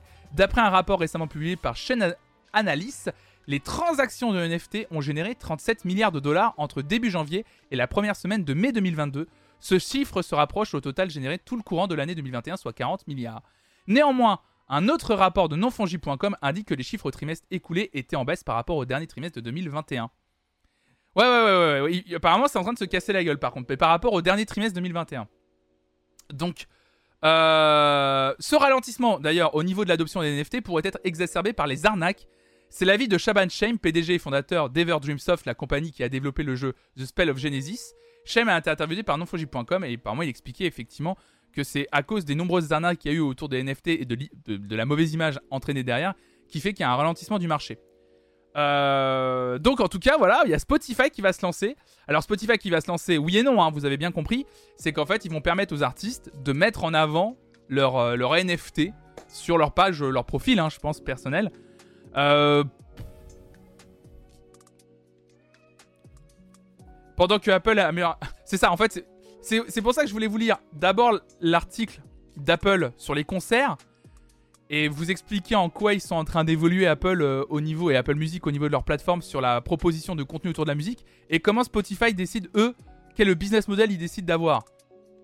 Et c'est ce que Gaël tu dis pendant que Apple améliore son contenu édito avec des lives, des radios, des émissions, Spotify s'occupe de ça, de vision du marché. Non mais c'est très intéressant et je pense que c'est pour vous soyez enfin pour vous preniez vos abonnements en, conna- en connaissance euh, en connaissance de cause. Je sais pas si on dit connaissance de cause mais euh, mais au moins vous, vous le savez en fait vous, vous savez euh, vous savez en fait ce qu'ils essayent de mettre en avant quoi. Let's go ouvrir un OpenSea vu que j'adore l'argent. Merci Mathildan, merci pour ton, pour ton follow. Je comprends rien au NFT, ça me dépasse, on achète une image. Alors, c'est pas une image. Oh là là, je vais devoir expliquer les NFT encore ce matin. Je réexplique les NFT ce matin réellement. Non, non, en fait, c'est- pas compliqué les NFT à comprendre, euh, c'est pas si compliqué que ça. En fait, on achète un titre de pro- c'est ça, on achète un titre de propriété, c'est exactement ça. C'est-à-dire qu'en fait, tu as une image sur internet, évidemment, et en plus, c'est même pas qu'une image, ça peut être un bout de chanson, une chanson entière, une vidéo. En fait, tu achètes un titre de propriété, c'est-à-dire que l'image ensuite, n'importe qui peut la récupérer effectivement, mais l'original, l'image de base, elle t'appartient à toi. C'est-à-dire que si des gens ensuite veulent exploiter l'image, la chanson, la vidéo que tu achètes, ils doivent. En fait, tu gagnes des royalties dessus. Normalement. Normalement. Et c'est pour ça, en fait, que Spotify décide de mettre en place un système où les artistes peuvent promouvoir leur NFT. C'est parce qu'il y a quand même quelques artistes et quelques personnes du milieu de l'industrie musicale aujourd'hui qui pensent très sincèrement. J'avais lu un article il y a pas longtemps là-dessus et je crois que j'ai même vu une vidéo de Monte le là-dessus. La chaîne euh, YouTube Monte le euh, qui expliquait qu'effectivement, il y a des artistes qui pensent sincèrement que le NFT sera à l'avenir une solution pour les artistes de reprendre le contrôle sur leur création. C'est-à-dire qu'il y aura moins d'intermédiaires et qui gagneront directement l'argent de leur création. C'est comme si tu achetais une PS5 mais que tu veux pas y jouer mais qu'elle elle t'appartient. Alors c'est pas tout à fait ça Queen. C'est pas c'est pas c'est pas c'est pas comme une PS5, c'est pas tout à fait pareil. Je digresse un peu mais c'est quoi le délire de Kev Adams c'est le NFT J'en sais rien du tout. J'ai pas du tout vu ça. Ils se mettent le doigt dans l'œil, je pense. Prof chronophage, je suis assez d'accord avec toi. Moi, je pense que le marché du NFT est, euh, est trop euh, volatile et pas assez, euh, pas assez sérieux à l'heure actuelle. Alors peut-être que je me trompe complètement et j'y crois pas. du- Moi, j'y crois pas du tout dans le NFT. Et je pense en plus qu'aujourd'hui, en toute sincérité, vu les dégâts euh, que cause, vu, vu la technologie sur laquelle se repose le, le NFT, qui est extrêmement polluante, je ne pense pas que ce soit une solution viable au long terme. Et je trouve même que quand tu commences à rentrer dans le délire du NFT, tu joues à un jeu très dangereux. Mais ça veut dire que si quelqu'un d'autre utilise ton NFT, il doit te payer des droits. C'est ça en fait, ouais. La technologie est insane et c'est un- une super chose. Cependant, c'est trop récent et pas bien installé, surtout les requins crypto s'en sont emparés. Ouais, en fait, j'avais déjà expliqué que la technologie de base était pas si bête que ça. C'est-à-dire que moi, j'avais expliqué déjà, par exemple, il y avait un truc qui était pas mal. J'avais dit point de vue de la musique. Euh, En fait, je nuancerai en disant que ton certificat de propriété, c'est un lien autonome, une redirection. Tu n'as pas de garantie de pérennité de pérennité. Ouais, c'est ça, ouais.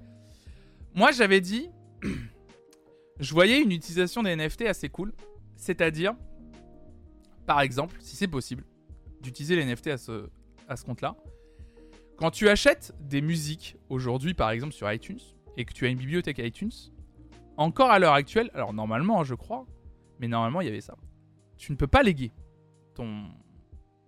Tu ne peux pas léguer ta bibliothèque iTunes à quelqu'un. La seule solution, c'est que la personne, elle ait tes identifiants iTunes pour récupérer tes sons. Mais tu ne peux pas léguer ta, bibli- ta bibliothèque.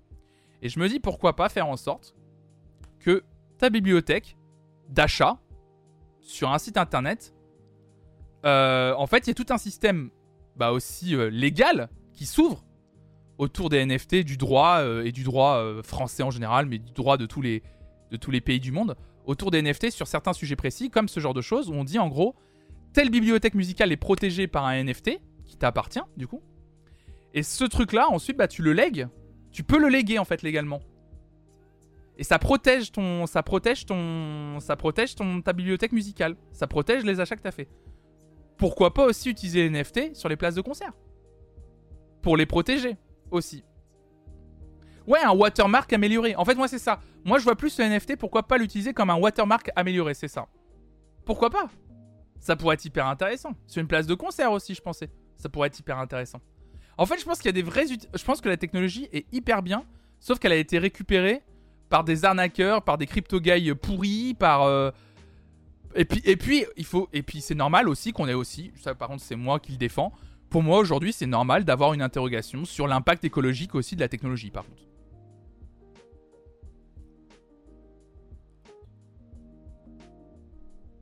Pour ça, c'est tout à fait possible. C'est justement pour ça que c'est révolutionnaire. Car maintenant, un truc non physique peut vraiment t'appartenir. C'est plus un géant de la tech qui peut fermer le service demain. Ouais, c'est ça, ouais. Ouais, les crypto bros se sont totalement accaparés le truc. C'est ça le plus gros problème, je pense, aujourd'hui, du, de- des technologies NFT et de tout ce qui. euh, T'es le petit frère de Mister MV. T'es pas le premier à me le dire. ça va au moins. Je, pense que ça, ça, arrivera maintenant toujours une fois par semaine. Vous me faites rire, vous êtes gentil. moi, de comparer à Mister MV, vous savez que quand je l'ai vu, je, euh, je, vais vous raconter un truc.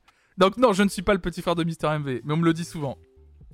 Euh, vous savez que pour l'anecdote, quand j'étais à la soirée des croûtes, justement jeudi dernier, Mister MV était là. Je vous l'ai dit également, moi je suis pas du genre à prendre des photos avec les gens euh, connus et tout, et euh, je suis pas du genre à, demander des autographes. Mais j'avoue, juste pour le délire, parce que je sais que beaucoup d'entre vous, vous aimez me faire la blague, tes petits frères de Mister MV et tout, juste pour la blague, j'ai failli aller voir Mister MV pour demander une photo avec lui. Il y a eu. J'ai eu deux secondes où je me suis vraiment posé la question en mode Vas-y, Ben, tu y vas, tu demandes la. Tu, demandes la photo, même sans lui expliquer, c'est pas grave. Au pire, il te prendra juste pour un gars qui veut prendre une photo avec toi. Puis euh, je le fais pas plus chier en mode Ah, est-ce que c'est possible de prendre une photo Je prends la photo, je me casse. Et en vrai, je regrette un peu de pas l'avoir fait, mais en fait, c'est juste que pour la blague, j'avais pas envie de l'emmerder. J'aime pas prendre des photos. J'aime pas. Et pour la blague, je trouvais que c'était trop chiant. Peut-être que j'aurai une autre occasion pour le faire. Et le jour où j'aurai l'occasion de le faire, promis, je le ferai. Salut Atsoga, merci pour ton follow. Donc non, je suis pas le frère de Mister MV. Euh, ce qui me scandalise, c'est la spéculation qui va avec. Mais c'est pas propre au NFT pour le coup. Bien sûr, la spéculation, c'est dans le milieu de l'art euh, en général, de toute façon. Et puis c'est partout. Même le milieu du vinyle, le milieu des bagnoles, le milieu de tous les milieux de. Dès qu'il y, a un aspect de collection, il y a de la spéculation immédiatement qui arrive avec. Est-ce que la priorité serait pas justement l'environnement et l'impact écologique plutôt que la praticité du bail? Salut Babos. Euh, ouais, non, je suis d'accord avec toi. Moi, pour moi, il faut. Maintenant, aujourd'hui, pour moi, la priorité, c'est l'environnement, quoi qu'il arrive. D'abord, faut se poser la question environnementale de ce que tu fais euh, et de tes actions avant tout. Je viens de me dire en parlant de léguer des trucs d'internet que quand je vais faire mon testament, je vais devoir y mettre mon compte Steam, c'est bizarre. Ouais, bah en fait, c'est ça. C'est que légalement, est-ce que tu peux léguer ton compte Steam avec ta bibliothèque de jeux? C'est une bonne question, ça. Le problème de l'impact écologique, c'est qu'on sait que c'est pas neutre. Mais il y a cependant un biais malhonnête où on dénonce la consommation des cryptos sans le mettre en face de la consommation traditionnelle des actifs. Sur la blockchain utilisée, la consommation est moindre, mais clairement on manque de données et surtout de comparatifs. Après, on manque de données ou de comparatifs, Neru, visiblement quand même, la, plupart des, premières études tend à montrer que la technologie de la blockchain est quand même assez catastrophique d'un point de vue environnemental. C'était assez clair quand même. En termes d'impact écologique sur... Euh, en fait, c'est sur en termes de durée, ça bouffe tellement et c'est surtout, c'est plus de trafic de conso et c'est en plus de ce qui existe déjà. C'est ça.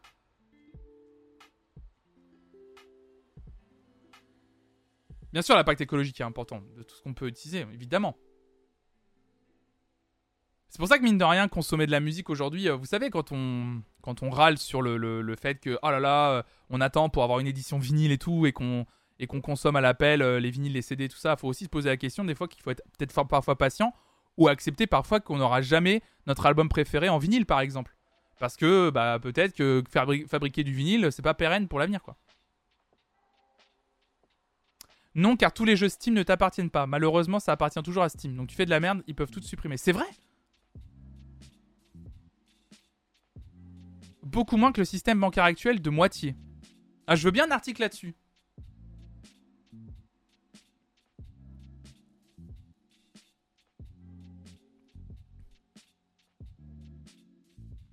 Le numérique de manière générale est catastrophique, mais le problème vient avant tout du type d'énergie qu'on utilise. S'il y avait autant d'argent investi dans la recherche d'une nouvelle source d'énergie que dans le pétrole, il n'y a peut-être pas ce débat aujourd'hui. Bah, je pense que l'investissement sur une nouvelle source d'énergie est en train de se faire. Hein.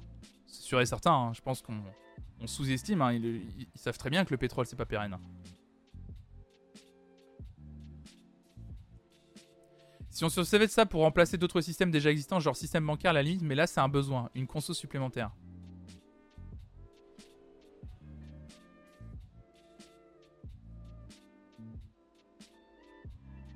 En train, oui, mais ils auraient dû démarrer il y a 50 ans. Bah, ça, c'est un autre débat.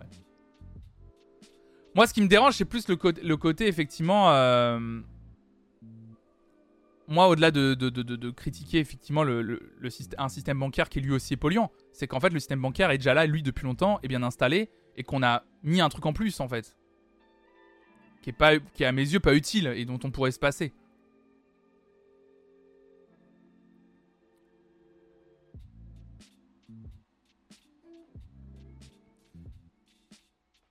Même si tu fais du renouvelable, il vaut mieux l'utiliser pour des besoins plus essentiels ce mois. Même pour un barrage ou une éolienne, tu as besoin de matières premières, c'est pas neutre du tout. Ouais. Le système bancaire est polluant, mais surtout il finance des industries polluantes. Ouais, mais les NFT, commencent. enfin, de ce que je comprends quand même, c'est que les crypto-monnaies. euh, euh, Enfin, en fait, euh, tout, tout finance, in fine, des industries polluantes, en fait. Quoi qu'il arrive. Est-ce que le problème, ça serait pas le capitalisme, finalement On en revient toujours à la même conclusion, j'ai l'impression. On tourne un peu en rond. hein. j'ai l'impression qu'on on en revient toujours au même sujet, finalement. ah bah voilà. Euh, dans le chat, My Little Trip.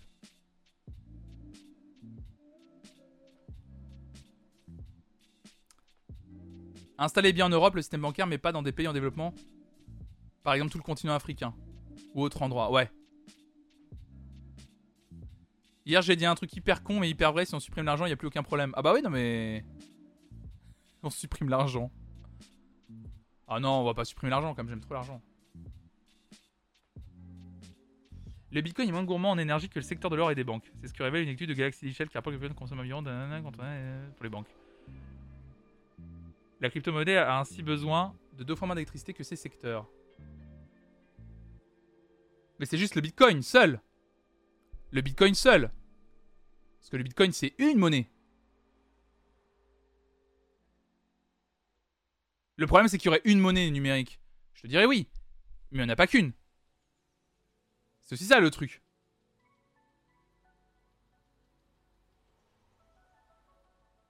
Il est là aussi le truc. Ouais, c'est ça, voilà. C'est c'est le cumul en fait qui est problématique.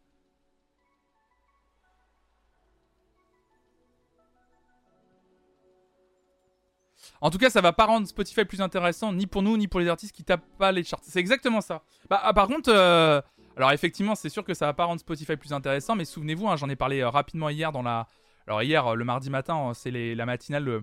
on regarde des lives d'artistes le mardi matin. Donc je vous ai pas redonné l'info ce matin évidemment, mais je vous rappelle qu'un accord historique a été, a été signé entre l'industrie du disque en France et le ministère de la Culture. Euh, comme quoi maintenant il y aura un minimum de revenus assuré pour les écoutes en streaming. Ce qui est quand même historique et ce qui est inédit dans le milieu de, de la musique actuelle. C'est assez fou. Donc en France, il y aura un revenu minimum pour les euh, artistes, interprètes et ayant droit euh, sur les écoutes en streaming. Un- c'est vraiment très important ce qui s'est signé. Euh, Ce qui s'est signé, c'est hier, c'était lundi soir ou, ou hier. ouais, c'était lundi, c'est ça. Lundi, ça s'est signé. Et je vous en ai parlé hier matin. Donc ouais, non, c'est c'est assez fort ce qui se passe, évidemment. Évidemment.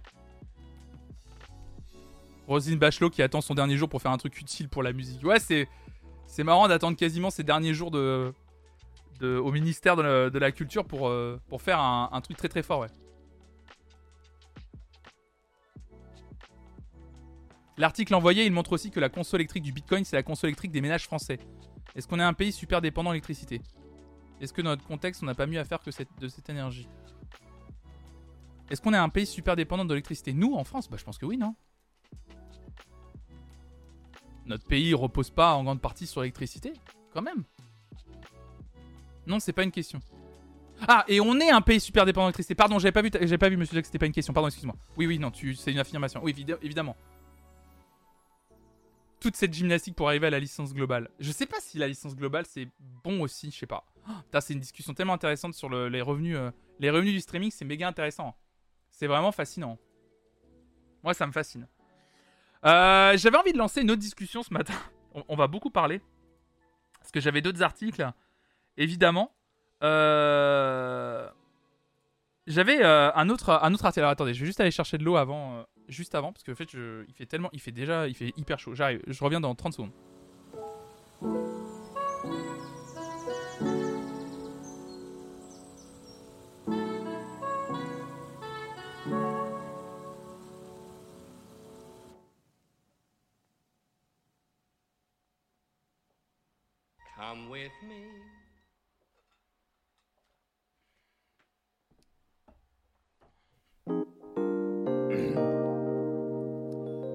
Merci Wanaem pour ton, pour ton follow. Et merci, hein.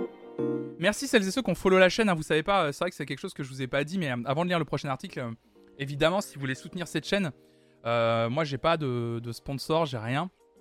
Mais évidemment, je commence tout juste à vivre du stream. Et c'est grâce à votre soutien, tous les mois maintenant, depuis 4-5 mois, grâce à votre soutien, j'arrive à, à vivre vraiment du stream tout juste, mais suffisamment pour ne pas avoir à reprendre de boulot. Et c'est ce qui me permet de, de vous proposer du contenu tous les jours, du lundi au vendredi. Vraiment énormément d'émissions pour vous partager l'actualité musicale, les nouveautés musicales, puis partager la musique tout court. Donc merci pour votre soutien. Donc le meilleur des soutiens évidemment, c'est de parler de cette chaîne autour de vous, de la follow. Juste cliquer sur le bouton suivre, c'est hyper important évidemment si vous pouvez et si vous pouvez vous le permettre d'aller plus loin. Évidemment, vous connaissez tous les moyens mis en place par Twitch habituellement, hein. c'est-à-dire les abonnements, le Prime. Hein. si vous êtes abonné à Amazon Prime et vous voulez gâcher votre votre Prime Gaming, comme on l'appelle sur cette chaîne, n'hésitez pas. Et moi, j'ai mis en place deux autres choses, c'est-à-dire un système de dons via Streamlabs et également un Patreon, Flonflon Musique, voilà. Euh, alors, il n'y a pas de contrepartie. Euh, J'essaye d'en mettre de temps en temps le nom des invités en avance quand j'ai des gros invités qui vont venir dans mon émission, justement, Veridisco, le mercredi soir, etc. Mais voilà, le système Patreon, euh, en fait, il y a moins de pourcentage qui est pris par la plateforme, voilà. Mais voilà, si vous voulez me soutenir, il y a tous ces moyens mis en place, donc n'hésitez pas. Maintenant, il faut que Rosine revienne faire quelque chose pour les revenus du stream vidéo, c'est ça, ouais. Et pour rappel, Live Cuisine à 300 subs, c'est ça, exactement, ouais. Et merci Jour Jour pour ton follow. Donc, on va parler de quelque chose ce matin. Parce en fait, c'est quelque chose dont on avait commencé un peu à parler. Euh, je viens de prendre 6 mois. Tu préfères un sub ou Patreon? Je viens de prendre 6 mois. Je viens de prendre 6 mois. Mais oui, t'avais pris 6 mois toi, mais à Little Trip, je crois. Euh, l'un ou l'autre, c'est comme tu veux, My Little Trip. Je vous oblige à rien. Je viens de prendre 6 mois, 6 mois de prison. C'est vrai que My Little Trip, il a dit, je viens de prendre 6 mois. Avec la cloud comme ça. Je viens de prendre 6 mois. Ce matin. Ah, t'as pris 6 mois. Bah, très bien, mais le sub, c'est très bien. Bah là, on est parti pour 6 mois. C'est. T'as pris 6 mois d'abonnement, My Little Trip? J'ai pas vu. Oh, merci, Guifon. C'est adorable. Merci beaucoup pour ton Prime. Bah, 6 mois d'abonnement, font déjà. Oh là là, let's go. C'est adorable, merci beaucoup. J'ai même pas vu ton, ton sub, My Little Trip. Je suis passé à côté. Parce que j'ai vu Luna, j'ai vu Sigma Fry.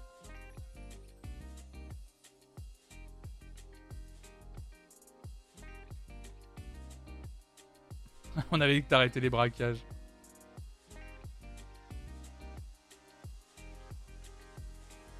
Ah, je l'ai pas vu. Moi non plus, mais bien prélevé. D'accord, ok, c'est bizarre parce que j'ai pas le. J'ai pas eu l'alerte en tout cas. Puis ça s'est pas affiché dans le compteur de sub. C'est pas grave. Mais c'est adorable. Merci beaucoup pour ton soutien en tout cas. Merci beaucoup. Euh, oui, j'avais envie de vous parler d'autre chose parce qu'en fait, euh, on en a. Euh, on avait commencé à. à parler de ça au moment de la. de, l'invasion de l'Ukraine par la Russie.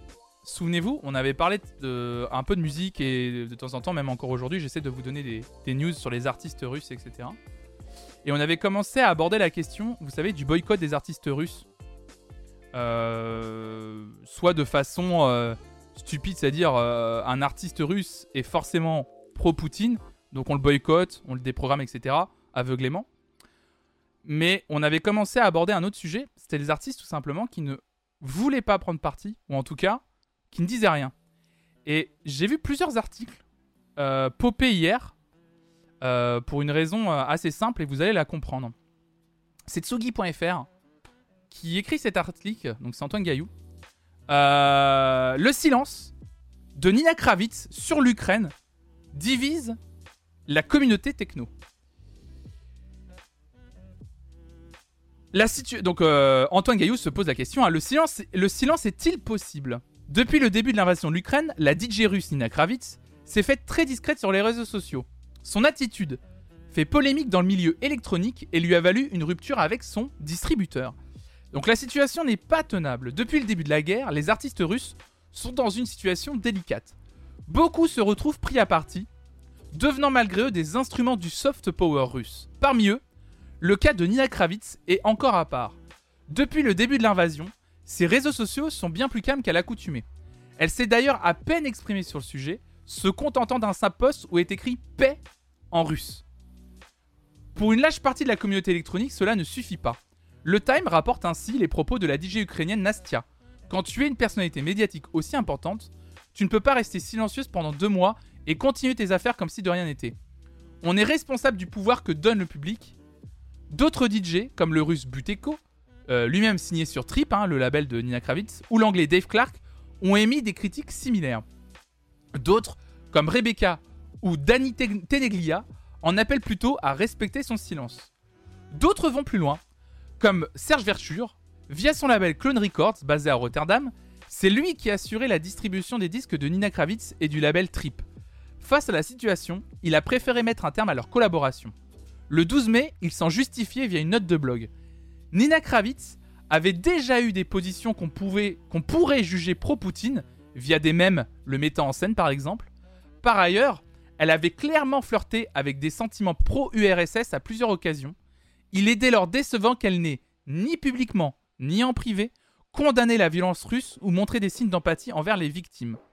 Peut-être a-t-elle des raisons de se taire, mais en tant que partenaire commercial, Clone Records est également libre de ne pas les accepter. Pour lui, ce silence peut être vu comme un symptôme d'une positivité toxique de la scène techno que Clone Records choisit de ne pas représenter.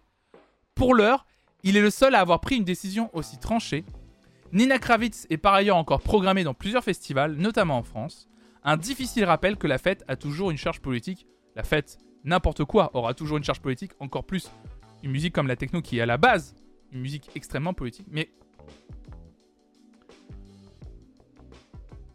je, me posais la question à travers la, situation de Nina Kravitz. Je me demandais ce que vous en pensiez, vous, de, ce, de cette situation.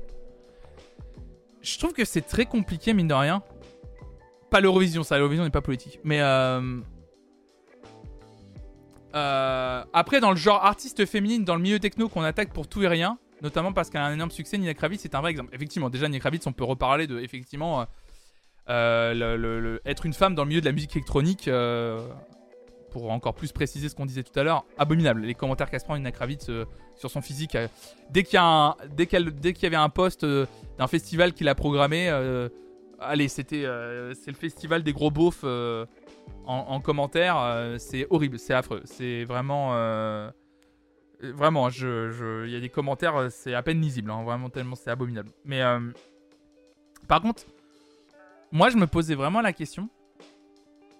Vous croyez réellement, enfin, c'est très étrange cette situation. Moi, je j'ai pas d'avis là-dessus parce que je trouve ça tellement complexe. Mais peut-être que vous avez un, meilleur avis ou un, avis plus tranché que le, que le mien, ça c'est sûr. Je sais pas ce que vous en pensez de ce truc de est-ce que les artistes d'origine russe doivent donner leur opinion ou leur avis sur ce qui se passe actuellement? Parce que Sgarbux, toi tu dis, j'imagine que c'est un silence pour se protéger elle et ses proches parce que la situation là-bas, on est proche du néant niveau liberté d'expression. Après, on saura jamais vraiment. C'est ça en fait. C'est à partir du moment où on sait pas vraiment. Je trouve ça ouf. Moi, je trouve, ça ouf de, de couper euh, les relations, euh, les relations commerciales avec elle euh, parce qu'elle n'a pas dit clairement, évidemment, la position du président Poutine. Je ne la soutiens pas évidemment. Est-ce qu'on peut exiger des artistes d'avoir toujours des opinions politiques? Bah, C'est une bonne question, hein, patate parode. hein. C'est compliqué en fait, je trouve. En tout cas, est-ce qu'on peut exiger des artistes d'avoir toujours des opinions politiques qu'ils expriment en public? Parce que je pense que tout le monde a une opinion politique plus ou moins. Mais est-ce qu'ils sont obligés de l'exprimer? Dans l'absolu, personne n'est obligé de s'exprimer sur quelque sujet que ce soit. Je suis d'accord avec toi, Sigma Faille. Sur ça, pour moi, je trouve ça. Il y a quand même une petite partie de moi qui pense que je trouve ça assez ouf de. de. de- de- d'arrêter un contrat avec une personne qui ne s'exprime pas sur, euh, un sujet, ouais. Je suis d'accord, tu dis jour jour, standax pour elle, mais si on peut se le permettre, il faut prendre mais si on peut le permettre, il faut prendre position. Ouais, mais c'est ça en fait, c'est peut-être qu'on sait pas si elle peut se le permettre en fait.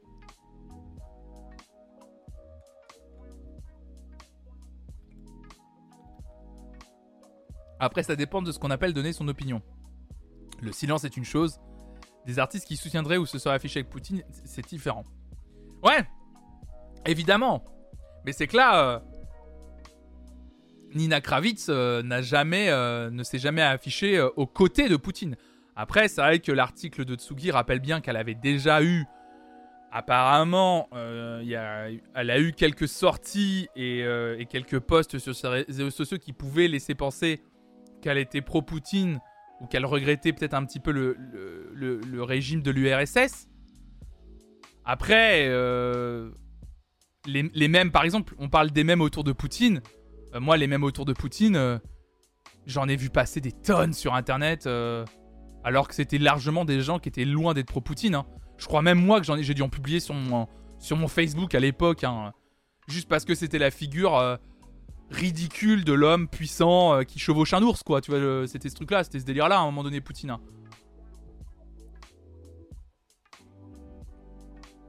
Après, la question ici est plus délicate. C'est au-delà de je vote pour un tel ou un tel. C'est opposer ou légitimer un dictateur qui a envahi un pays. Évidemment, patate parode. Mais elle a le droit de, ne, elle a le droit de ne rien dire aussi, tu vois. Elle a le droit de garder son opinion pour elle ou de pas. euh, Enfin, pour moi, est-ce qu'elle est obligée de s'exprimer publiquement sur et de dire et de dire euh, en gros euh, non mais je, mais, même le, truc on va dire d'être plutôt pro-Ukraine est-ce qu'elle est obligée de le dire même si elle est pro-Ukraine? Ça en fait on ne sait pas elle est, elle est peut-être pro-Poutine mais elle est peut-être pro-Ukraine en fait ça c'est que à partir du moment où elle dit rien c'est- on projette euh, ce qu'elle peut dire en fait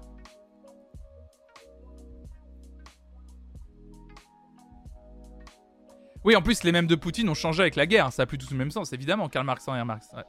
J'adore ton pseudo. Évidemment, évidemment, ça n'a pas du même sujet. Et il que les mèmes de Poutine aient été publiés il y a longtemps. Évidemment, c'est facile de lui reprocher d'avoir publié des mèmes autour de Poutine euh, il y a peut-être 4-5 ans sur son, je sur son Instagram, sur Facebook, j'en sais rien, Twitter. Et euh, c'est compliqué de demander son opinion à quelqu'un qui peut subir très directement les conséquences de sa prise de parole. C'est ça, ouais.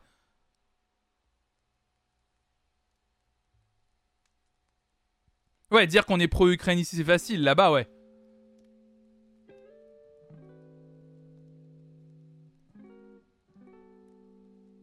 Personnellement, j'aimerais que unanimement tout le monde soit publiquement pro-Poutine, mais en vrai, personne n'est obligé de le faire. Et c'est notre plus grand droit. Bien sûr, ça serait mieux que tout le monde joue carte sur table, évidemment. Ça me fait penser au retour de Patricia Cass dans la presse People à ce sujet. Elle, elle a dit quelque chose là-dessus, euh, Patricia Cass?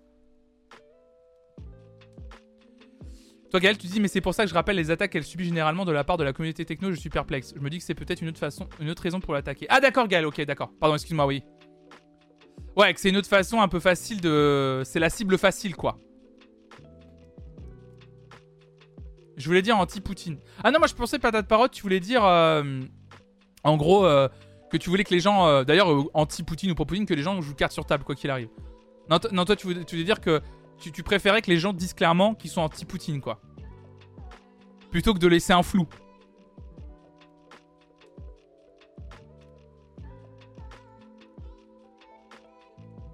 Le bail, c'est qu'elle a rien dit, mais des indices laissent penser qu'elle serait pro-Poutine, c'est ça Euh, C'est ça, enfin d'après l'article de Sugi. Mais en même temps, c'est ce que dit Gaël.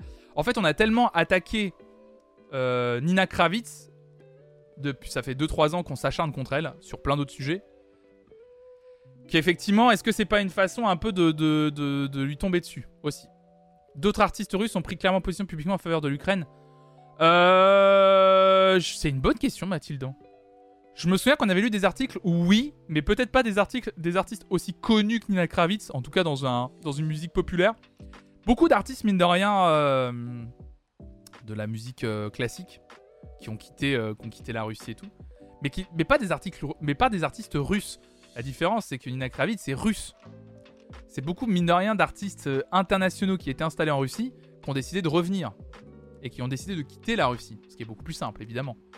Mais des artistes russes directement, est-ce qu'il y a des artistes russes qui se sont déclarés en faveur de l'Ukraine? Bah Ça, c'est une bonne question. Et je crois pas en avoir vu. hein.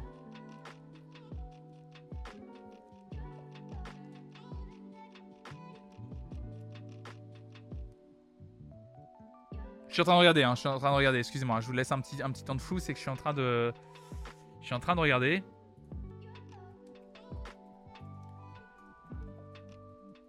Je crois que Trax a fait un docu sur les artistes russes qui se sont positionnés contre leur gouvernement. Et c'est marrant parce que euh, Slate avait fait un article là-dessus.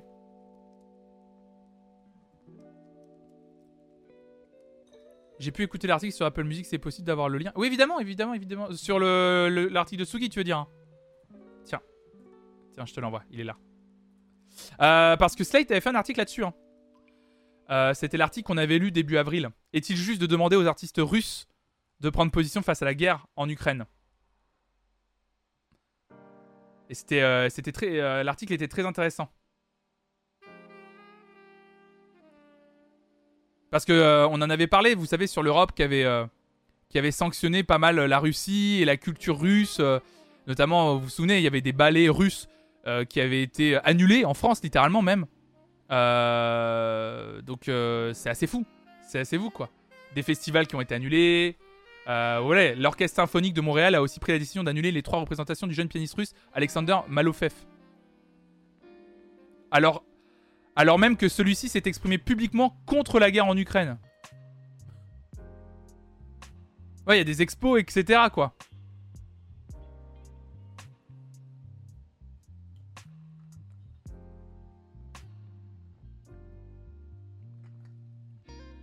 Mais l'article de Slate était hyper intéressant là-dessus, parce qu'il expliquait. Regardez. Euh, pourquoi certaines institutions prennent-elles aujourd'hui des positions aussi radicales Selon la chercheuse, alors elle s'appelle euh, Cécile Vessier, autrice du livre Les réseaux du Kremlin en France, il s'agit d'une façon de se démarquer brusquement après des années de grande tolérance à l'égard des artistes pro-Poutine aussi. Et même des fois, euh, même au-delà des artistes pro-Poutine, c'est il y a même plus, il faut même plus de, de- de différenciation, c'est-à-dire que que les artistes soient pro-Poutine ou non, on décide de couper les ponts avec la culture russe, quoi. C'était ça, c'était le, truc très fort. Et du coup, on exige, on exige du coup des artistes russes de se positionner pour prendre une décision immédiatement. Mais il faut que la décision derrière soit, elle sera radicale ou pas. Il n'y a, pas d'entre deux. C'est-à-dire que là, littéralement, Nina Kravis, tu ne t'exprimes pas, on décide de- d'arrêter littéralement de travailler avec toi. Faut que ce soit radical. Donc c'est non mais l'article de Slate est hyper intéressant. Je vous balance l'article de Slate qui était complet. On en avait lu un extrait euh, sur la chaîne euh, il y a un mois et demi.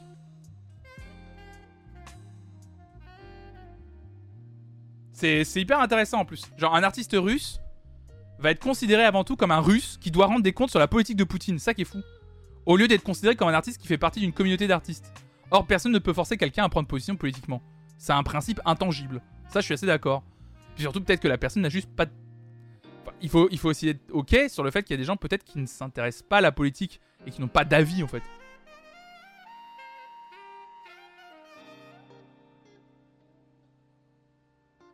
Mais allez lire l'article de Slate qui est hyper intéressant sur le sujet. hein. Il, est, il est assez long, hein, c'est pour ça qu'on va pas le relire ce matin. Là, je vous en lis des extraits, mais. euh,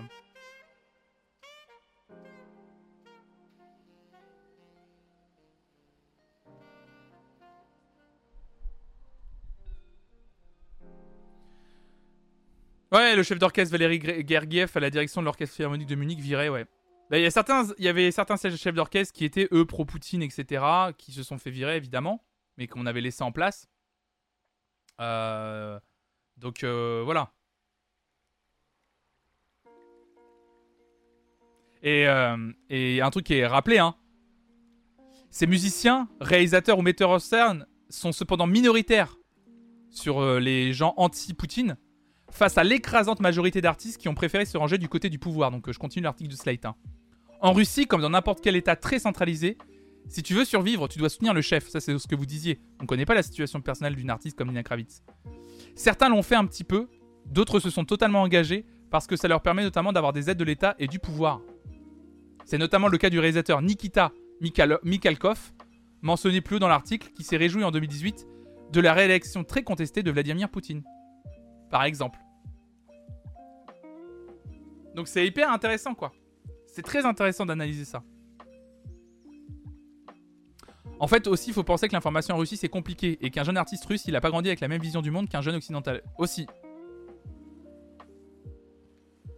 Après, pas avoir d'avis sur un dictateur qui envahit des pays, c'est un peu gros comme excuse. Ouais, mais Karl Marx, c'est euh, exactement ce que dit Monsieur Da juste au-dessus de toi dans le chat. C'est en fait, je pense qu'on n'a pas le la propagande. T'es jeune, t'es semi-politisé ou même pas du tout. La propagande peut être puissante dans le sens où si tu vis dans un pays où l'information est extrêmement dirigée et te fait comprendre que l'ennemi c'est l'Occident, que les positions de Vladimir Poutine et ses, euh, ses positions et ses prises de décision euh, valent le coup ou sont légitimes. Imagine si depuis que t'es tout jeune t'entends ça, qu'autour de toi t'es dans une dans une famille qui elle aussi a baigné là-dedans, qui est pro-Poutine, qui regrette l'URSS. Euh, genre, je pense que tu forcément, je pense que tu peux avoir un, un avis euh, pro-Poutine, mais sans te rendre compte forcément de sa position dictatoriale, probablement. Je, pense que la question est extrêmement complexe, effectivement. Je pense qu'on se rend pas compte de ce que c'est de vivre dans un, dans un pays euh, où, euh, bah, un, pays, dictatorial, quoi. Les artistes russes internationaux sont internationaux. Ils n'ont pas une vue du monde seulement russe. Les artistes internationaux. Ils n'ont pas une vue du monde seulement russe. Salut euh, Blaze Flemme, bienvenue à toi. très joli pseudo. Très bien écrit Blaze Flemme, très joli. Euh, ils ont une vue du monde, ils ont une vue du monde seulement ils n'ont pas une vue du monde seulement russe, les artistes, les artistes russes internationaux. Je pense que c'est plus complexe que ça aussi en vrai. hein. Mine de rien, je, vraiment, je le dis, hein, le- le- l'environnement social dans lequel tu as grandi, dans lequel tu t'es grandi, tu t'es construit, avec lequel tu as peut-être fait tes premières armes euh, politiques, on va dire, t'as beau voyager et confronter euh, ta vision du monde avec d'autres visions là où tu voyages, peut-être que tu continues à défendre la vision euh, dans, la, dans laquelle tu as grandi aussi. Enfin, moi, c'est ce que je me dis. euh. Ces artistes ont aussi une famille en Russie. Parler a toujours des conséquences positives ou négatives. C'est facile de voir ça d'un canapé en France. La moitié de ma famille était de l'autre côté du mur de Berlin et 20 ans plus tard, mon oncle baissait la tête en voyant un soldat russe. Ouais, c'est ça Mais ils ont grandi dans un pays. Leur culture politique, elle change pas du jour au lendemain quand ils vont faire une tournée en Europe. Bah, c'est ça, c'est ça, c'est ce que je disais, voilà. C'est quand t'as grandi pendant plusieurs années dans un endroit. À mon avis, c'est pas parce que tu fais une tournée en Europe, par exemple, que ça va changer ta mentalité sur euh, ton, ta vision sur le pays, le, le régime qui gouverne ton pays, etc. Et sur, ta, sur tes convictions aussi. C'est dur de changer de conviction politique du jour au lendemain, je pense. Même si t'es confronté à des choses différentes. À son niveau, j'espère qu'elle s'est un peu ouverte sur le reste du monde, scène électro en plus. Bah, en fait, je. Je. Je. c'est- ce que. Vraiment, je pense pas que c'est un manque d'ouverture sur le monde, en fait. Je, je, crois pas à ça, en fait. Euh, C'est c'est hyper complexe comme discussion, en fait. Moi, la, question, la seule question que je voulais poser ce matin, c'était est-ce qu'on doit la condamner? Est-ce qu'on doit la boycotter parce qu'elle prend pas position? Parce que là, en fait, je vous dis ça parce qu'en fait, il y a un article de. Évidemment, c'est depuis. euh, en fait, c'est qu'il n'y a pas que Tsugi qui en parle du coup. Il y a eu plusieurs. en fait, depuis que, depuis que le, le- le- le label a décidé de plus travailler avec elle, évidemment, il y a plusieurs articles qui sont tombés sur elle. Mais rien, ça fait parler. Et les gens s'interrogent. L'exemple des artistes n'est pas très parlant car les artistes musicaux sont ceux qui s'opposent le plus à Poutine et depuis bien avant la guerre. Ouais, mais c'est intéressant de voir que ça existe même dans le milieu de la musique, tu vois, euh, Karl Marx. C'est ça qui est intéressant. C'est de voir que même dans le milieu de la musique, en fait, euh, à partir du moment où tu décides juste de. Tu fais un, un, un post en disant euh, on veut la paix ou juste la paix, tu vois. Et, que tu décides de pas t'exprimer, de continuer tranquillement ton truc. en fait, on dit non, mais c'est quoi ton avis en vrai? C'est quoi ton avis? C'est quoi ton avis? C'est quoi ton avis? C'est quoi ton avis Tu vois? C'est compliqué.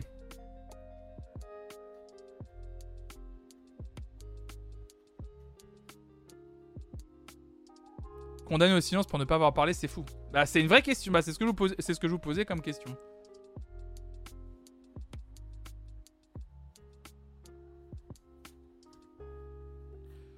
Voilà, donc ouais, non, mais je voulais, euh, je voulais en discuter un peu avec vous ce matin. C'était, euh, intéressant d'en discuter avec vous. Évidemment, euh, voilà, on a, on a du matériel aujourd'hui, hein, notamment l'article de Slate, l'article de Tsugi, hein, mine de rien, qui essaie de trouver des, réponses à ces questions, évidemment. Donc, donc voilà, moi je trouvais ça hyper intéressant. Je vais vous lire un dernier article ce matin, avant qu'on, termine, qu'on termine cette émission. À moins que j'en ai d'autres. Euh, j'ai deux, deux choses à vous dire encore, pardon.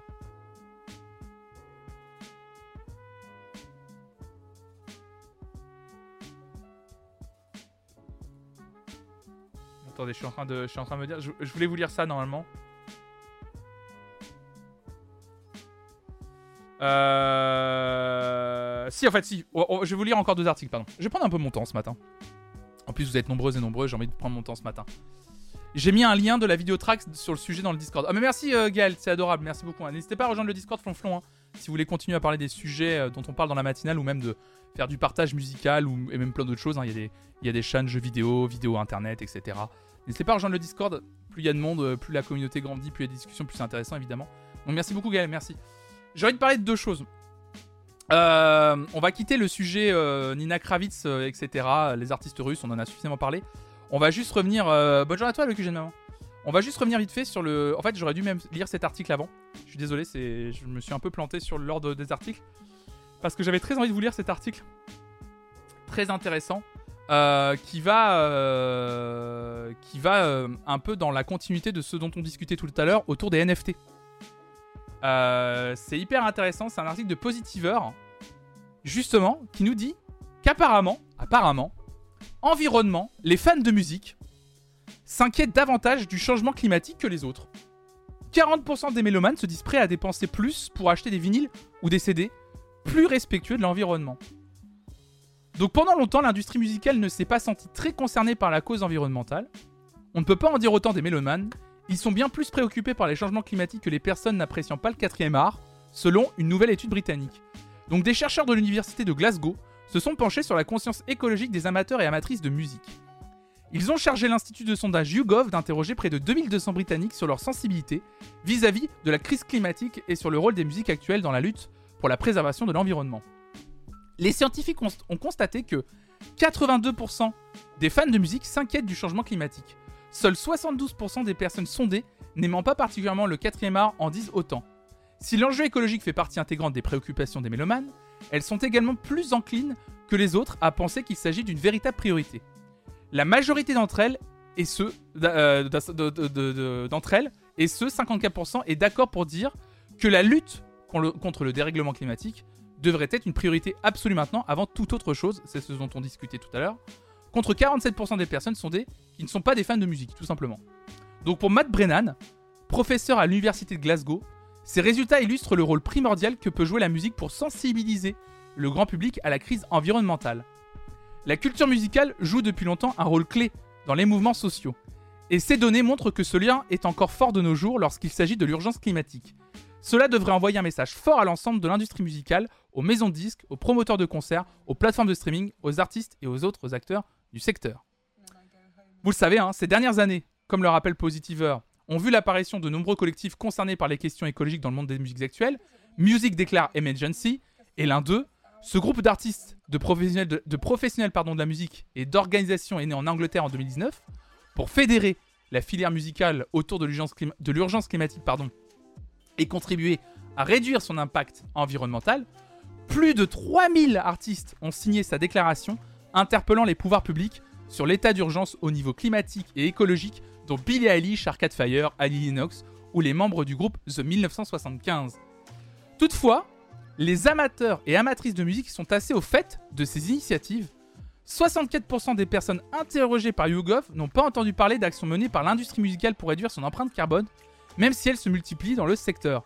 Pour les fans de musique, euh, pourtant, pardon, les fans de musique seraient prêts à changer leurs habitudes pour vivre leur passion plus vertueusement.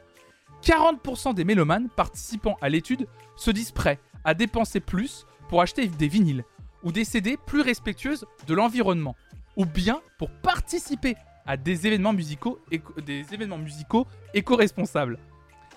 Je vous le rappelle d'ailleurs, je vais attendez, je vais le boire un petit coup. Euh, je vous le rappelle, hein, c'est d'ailleurs la grande ambition de Coldplay. Chris Martin et ses trois acolytes ont débuté depuis quelques jours leur tournée mondiale écolo pour promouvoir leur neuvième album Music of the Sphere. Le groupe anglais donnera ainsi 38 concerts dans 11 pays, soit bien moins que les 122 dates de sa dernière tournée.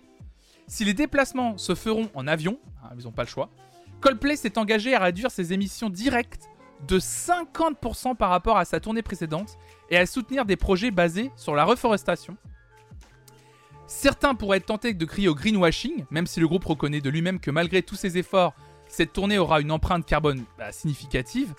L'initiative de Coldplay a le mérite de montrer que l'industrie musicale prend de plus en plus au sérieux l'urgence climatique. Toutefois, comme l'ont déclaré leurs collègues du groupe Massive Attack en 2019, toute action que nous prenons isolément s'avérera inefficace si notre secteur n'agit pas ensemble. des déclarations que les fans de musique semblent avoir prises très au sérieux. Patate Parole, tu dis, toi, c'est une remarque que je m'étais déjà fait. Les amateurs amatrices de, des arts font preuve d'une sensibilité plus importante que celles ceux qui s'en foutent et sont souvent aussi sensibles aux dérèglements climatiques. Ouais. Euh, en vrai, moi, je vois ce que je trouve intéressant dans dans l'initiative de Coldplay, parce que du coup, c'est un groupe que, dont je suis fan et que je suis pas mal sur les réseaux. Je vois que toute la communication autour de concerts est autour justement de, de, de l'impact écologique de leur tournée. Vraiment. Euh, Il y a notamment par exemple des gens qui sont. tu peux t'inscrire pour faire du vélo devant la scène pour alimenter en électricité une partie du concert. Je trouve ça fou. Et, euh, et, du coup, il y a, ça c'est anecdotique, mais c'est un- une des nombreuses choses qu'ils ont mis en place dans leur tournée, notamment aussi tout un catering en backstage qui est fait, qui, qui n'utilise plus de vaisselle en plastique par exemple, où ils essayent de jeter le moins possible euh, la bouffe aussi. Il y a une réutilisation aussi de la bouffe, etc. Enfin, ils essaient de créer un, cercle vertueux, c'est-à-dire qu'ils essayent de combattre au maximum leurs contradictions dans cette tournée, en faisant moins de dates, comme ils l'ont dit, en essayant de réduire au maximum l'impact écologique en direct sur la, la tournée. Alors effectivement, il y a un impact écologique qui est inévitable. Et je trouve qu'en vrai, en vrai, c'est plutôt cool qu'un grand groupe comme Coldplay qui enchaîne quand même les stades donne l'exemple. En fait, à un moment donné, on n'arrête pas de dire que les gros artistes donnent jamais l'exemple. Sur quelque sujet que ce soit. Alors, on aime ou on n'aime pas la musique que fait Coldplay, ça, chacun son avis. Mais moi, je trouve ça cool qu'un gros artiste et qu'un grand groupe comme Coldplay, qui a mine de rien une influence, a décidé de, lancer une tournée avec en sujet principal l'écologie, axer la communication de sa tournée en grande partie là-dessus, et montre l'exemple sur chacune de ces dates. Je trouve ça, euh, je trouve ça assez fort. Rappelle que les projets de reforestation ne sont pas toujours écolos. Il n'y a pas que de la reforestation. L'article de, de Positiver euh, est réducteur. Il parle aussi de préserver euh, certains parcs naturels. euh, euh, en fait, ils soutiennent des, des associations quand ils s'installent dans un pays pour plusieurs dates. euh, en fait, ils se sont, ils se sont renseignés sur les, euh, sur les associations locales qui permettent aussi de la préservation de certains parcs naturels ou euh, de certains coins naturels en fait. Euh, c'est pas que de la reforestation qui, euh, qui soutiennent en fait Coldplay à travers leur tournée. C'est un peu réducteur.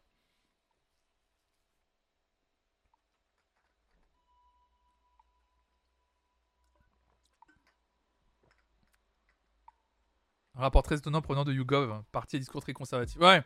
Mais moi je trouve que moi, je trouve que c'est assez cool que l'industrie de la musique euh, a décidé, notamment avec des voix, parce qu'on parle de Coldplay, mais on parle notamment aussi de Massive Attack, que des grands groupes comme ça décident de s'engager, euh, on peut le dire, hein, politiquement en partie, euh, sur le sujet. Parce que mine de rien, c'est hyper important en fait. C'est hyper important. Donc, euh, donc moi, je suis content de voir ça. Moi, perso, Coldplay, ça me... Moi, de voir ça, ça m'a vraiment plu. parce qu'en plus, ils avaient dit qu'ils ne feraient pas de tournée tant qu'ils n'y trouvaient pas un maximum de solutions pour réduire de 50% leur émission carbone. Ils l'ont fait. Ils l'ont trouvé. Et en fait, je trouve que. Après, il faut. Mine de rien, faut avoir des moyens aussi. Enfin, ils l'ont expliqué. Mais ils ont expliqué tout ça déjà. Il y a plein d'interviews, justement. Allez les voir. hein. Ils, ont... l'expliquent hein, sur leur chaîne YouTube, etc., sur les réseaux sociaux. Que mine de rien aussi, ils peuvent se le permettre parce que c'est Coldplay. Que mine de rien, il y a aussi un investissement de base aussi pour être moins polluant. C'est con, hein. Mais euh, il y a des investissements de base que tout le monde ne peut pas se permettre. Donc, euh, donc c'est cool. C'est cool. Et je voulais vous lire vraiment cet article de Positiver pour dire qu'effectivement, mais j'ai l'impression, hein, même à partir des articles qu'on lit nous le matin et, et à chaque fois qu'on parle du NFT, vous voyez, on a tous tout de suite cette première interrogation. Alors ok, le NFT peut mieux rému- rémunérer les artistes auteurs, mais quel est l'impact écologique de la technologie utilisée pour les NFT Tout de suite on se pose la question. Mais c'est cool qu'on se pose ces questions-là aujourd'hui, je trouve. C'est bien aussi la partie du discours critiquant la responsabilité individuelle et en disant bien qu'isolément ça ne vaut rien et qu'il faut une action collective et donc politique. Évidemment, monsieur Dart, tout à fait. En plus, Massive Attack un groupe euh, plus qu'engagé euh, politiquement, on le sait. Évidemment qu'ils allaient dire que euh, c'est bien qu'on soit euh, figure de proue d'un mouvement écologique dans le milieu de l'industrie musicale et, des concerts, mais si on est deux groupes à le faire dans le monde, qu'est-ce qu'on vaut quoi? On vaut rien. C'est sûr, hein, s'il y a que Coldplay qui fait des tournées écolo, ça vaut rien. Ça vaut rien. Je sais qu'il y a des festivals en France qui tentent ça, euh, qui, essayent de, rendre écologique au maximum leur, euh, leur festival aussi. En fait, ça vient plus des festivals, je trouve, en France, que des concerts individuels. J'ai l'impression. Beaucoup de festivals basent même leur, euh, leur charte éditoriale presque autour de l'écologie. Peut-être parce que c'est plus simple pour les festivals de s'inscrire sur une ligne écologique ou sur un discours de ce type que la tournée d'un artiste individuel parce que bah il est dépendant de plein de choses, des promoteurs, une maison de disques, euh, peut-être ses propres- sa propre opinion aussi. Geste écolo égale pour vos streams, comme ici en mode discussion, égale régler la qualité en 480p pour moins de conso. Évidemment, il paraît. Il paraît que c'est mieux, ouais, de se mettre en 480p, ouais. D'ailleurs, putain, j'ai encore oublié de mettre les sous-titres. Excusez-moi, j'ai pas le réflexe de mettre les sous-titres encore. Je suis vraiment désolé. Je suis absolument désolé. Désolé, désolé, désolé. Je suis un idiot. J'ai complètement zappé. N'hésitez pas à me le dire. Salut Pierriac. N'hésitez pas à me le dire, hein, mesdames et messieurs, hein, pour celles et ceux qui veulent les, les sous-titres. Je suis absolument désolé. J'ai encore oublié de les activer. Faut vraiment que je les active à chaque fois. J'ai oublié. Aussi parce que les festivals produisent énormément de déchets et que c'est une des premières actions qu'on peut mener. Faut qu'on se fasse un call. Je te passerai la solution automatique et native de Twitch en module. Ah oui, avec le petit truc euh, CC qui s'affiche directement dans, le, dans les options Twitch là. Parce que je sais qu'il y a des streams qui sont comme ça et c'est vraiment trop cool. Où t'as le petit CC là, euh, on a l'impression que bah, que c'est littéralement Twitch qui l'a mis en place et Twitch l'a pas mis en place. Donc ouais, si tu l'as, euh, moi je serais intéressé. Je l'ai vu sur le stream de Pierre Lapin et j'aimerais bien avoir cette solution là plutôt que plutôt que la plutôt que la solution effectivement du logiciel euh, que je suis obligé de lancer. Ouais. Je viens de mettre mon grain de sel, mais, la- mais le truc des streams en 480, 1080, ça change pas grand chose, c'est une goutte d'eau. Ouais, mais si tout le monde le fait, Pyriac, je pense que. Tu connais le colibri? Hein, le colibri, Pyriac? Tu le connais? Tu sais La goutte d'eau? Et si tout le monde ramenait une goutte d'eau? Ben, une goutte d'eau, ça fait un océan, mon gars. Je déteste les colibris. merci, le maître sera pour ton follow. C'est adorable, merci beaucoup. D'ailleurs, c'est fou les personnages qui laissent leurs déchets. Je sais que parfois ce n'est pas évident quand les poubelles sont déjà remplies, mais au moins les mettre près des poubelles, ça aide les agents. Ah oui, quand, euh, quand tu jettes quand tu, quand tu jettes tes déchets, ouais, bien sûr. Oh non, je reviens sur le colibri JPP. Ah, le colibri, c'était tout un truc. euh, quand je travaillais à Biocop, vous vous doutez bien qu'il y avait un peu la secte des. euh, Comment il s'appelait? Pierre Rabhi, là. Il y avait une secte autour de Pierre Rabhi quand j'étais à Biocop. Euh. C'était tout un truc euh, avec le colibri, machin. euh.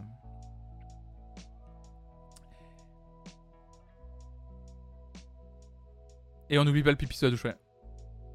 Ce colibri qui fait que toute la culpabilité est surtout pendant et surtout sur nous, ouais, pendant que les politiques prennent la, la moulaga. Ouais, c'est ça, ouais, ouais, bien sûr. Il vaut mieux la- laisser le stream en source que de le passer en 480p. Le 480p va nécessiter un transcodage supplémentaire de la part des serveurs Twitch et donc deux flux différents. Ouais.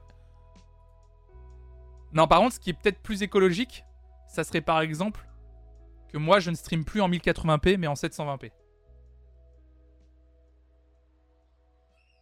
Ma copine a bossé 3 ans en Biocop. Quand on s'est connus, elle était pro-Rabi. Maintenant, ça va mieux, elle est soignée. Ah, moi, j'étais depuis le début, j'ai jamais été. Moi, j'avais vraiment, vraiment beaucoup de collègues qui étaient pro euh, Pierre Rabhi, qui me disaient mais lis son bouquin. euh. Je crois que je l'ai d'ailleurs. With Je l'ai peut-être gardé. Salut tout Jagger, bienvenue à toi. Euh, je l'ai- je l'ai peut-être ici encore euh, le bouquin, je suis pas sûr. Mais non, je crois que je l'avais emprunté pour le lire. euh. Et je m'étais rendu compte un peu du côté euh, un peu secte de- du bouquin. Pierre Rabhi, c'était un. Il était considéré comme un. Comme, comme un. C'est quoi C'était un philosophe, non, Pierre Rabhi hein il, est- il est décédé il y a un an.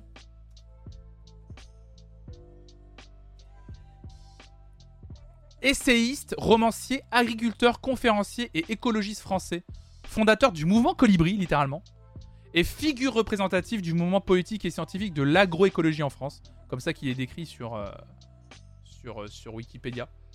Euh, et il, a tout un, il avait toute une pensée sur la biodynamie et sur la responsabilité, mais c'était surtout un vieux monsieur sage écolo, ouais.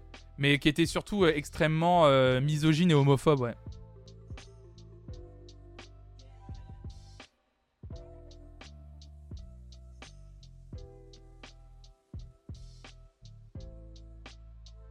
Ne pas changer de portable, de tablette, de casque à, ch- à chaque nouvelle review, c'est déjà pas mal niveau écolo. Non, mais en plus, mais c'est ce qu'on dit d'un point de vue écologique. On va, on va ramener juste à la ligne éditoriale un peu plus euh, sur euh, cette chaîne qu'est la musique, même d'un point de vue écologique, sur les appareils que vous utilisez pour écouter de la musique en général chez vous. Euh, évidemment, essayez de les garder le plus longtemps possible. C'est-à-dire, ne, ne- ne- ne- cédez pas aux sirènes d'un nouveau casque, d'une nouvelle enceinte, etc.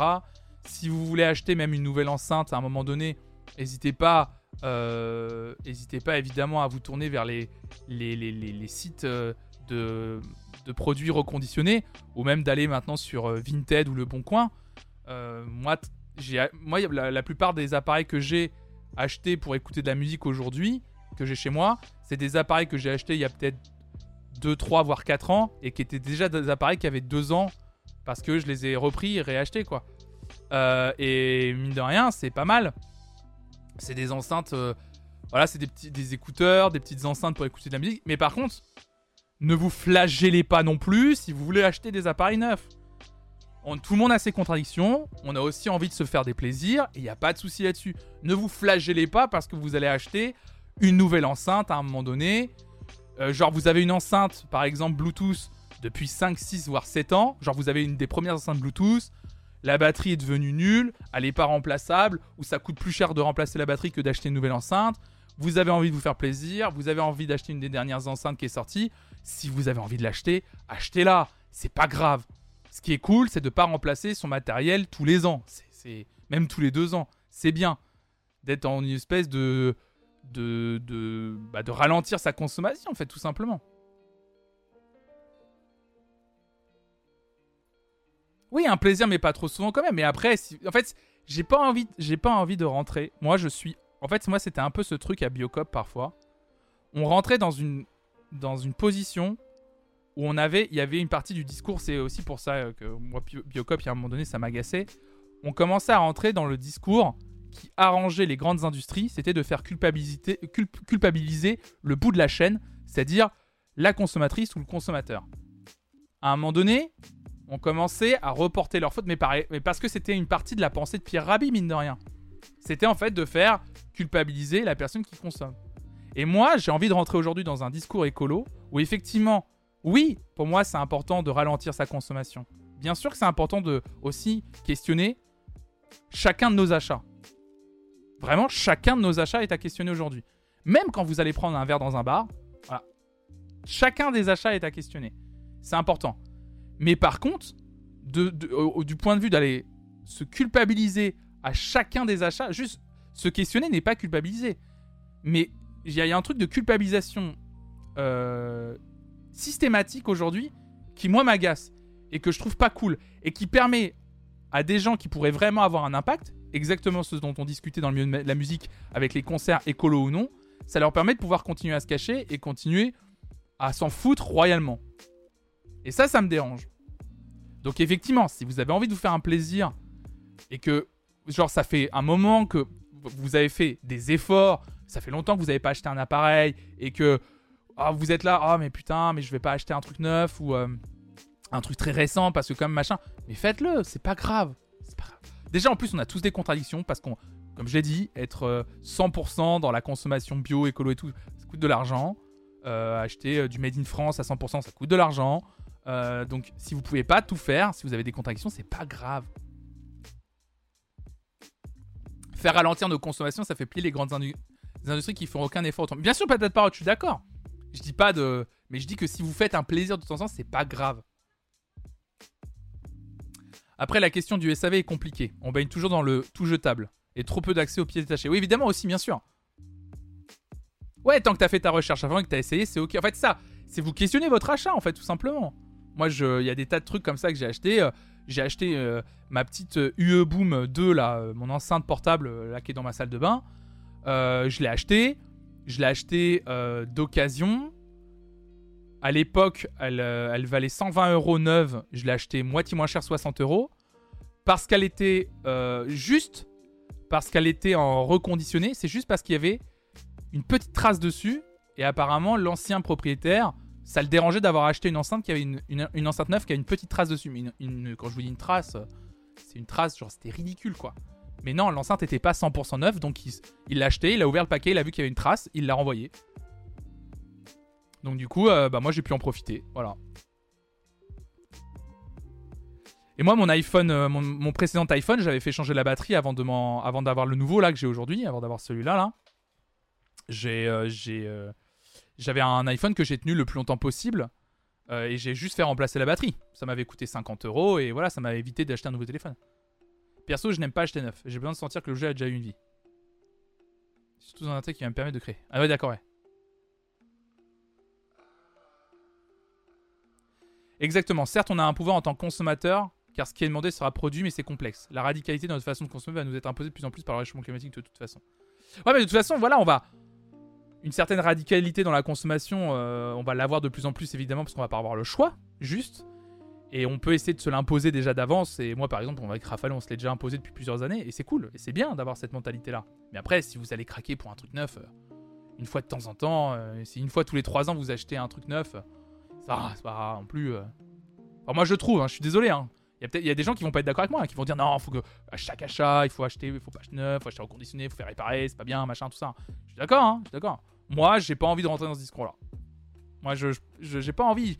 En fait, c'est juste parce que par rapport à ce que j'ai vécu pendant 4 ans avec un discours hyper radical où il y avait vraiment des gens qui du coup étaient dans une culpabilité constante et nous parlaient de leur consommation à la maison où je trouvais qu'ils étaient rentrés dans un espèce de, de, de paranoïa interne en, mode euh, chaque achat ils se flagellaient quoi. Genre euh, oh mon dieu j'ai acheté.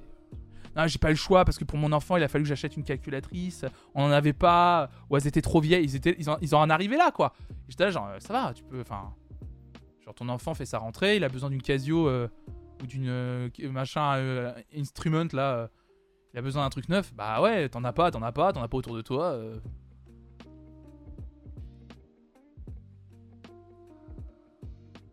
Déjà, arrêter d'acheter sur un coup de tête, c'est très bien.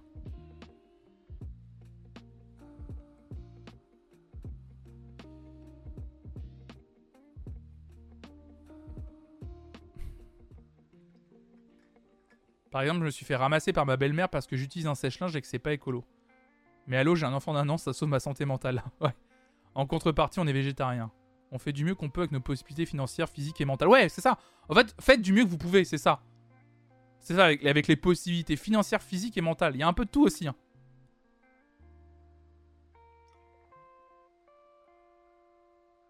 Achète-lui un boulier.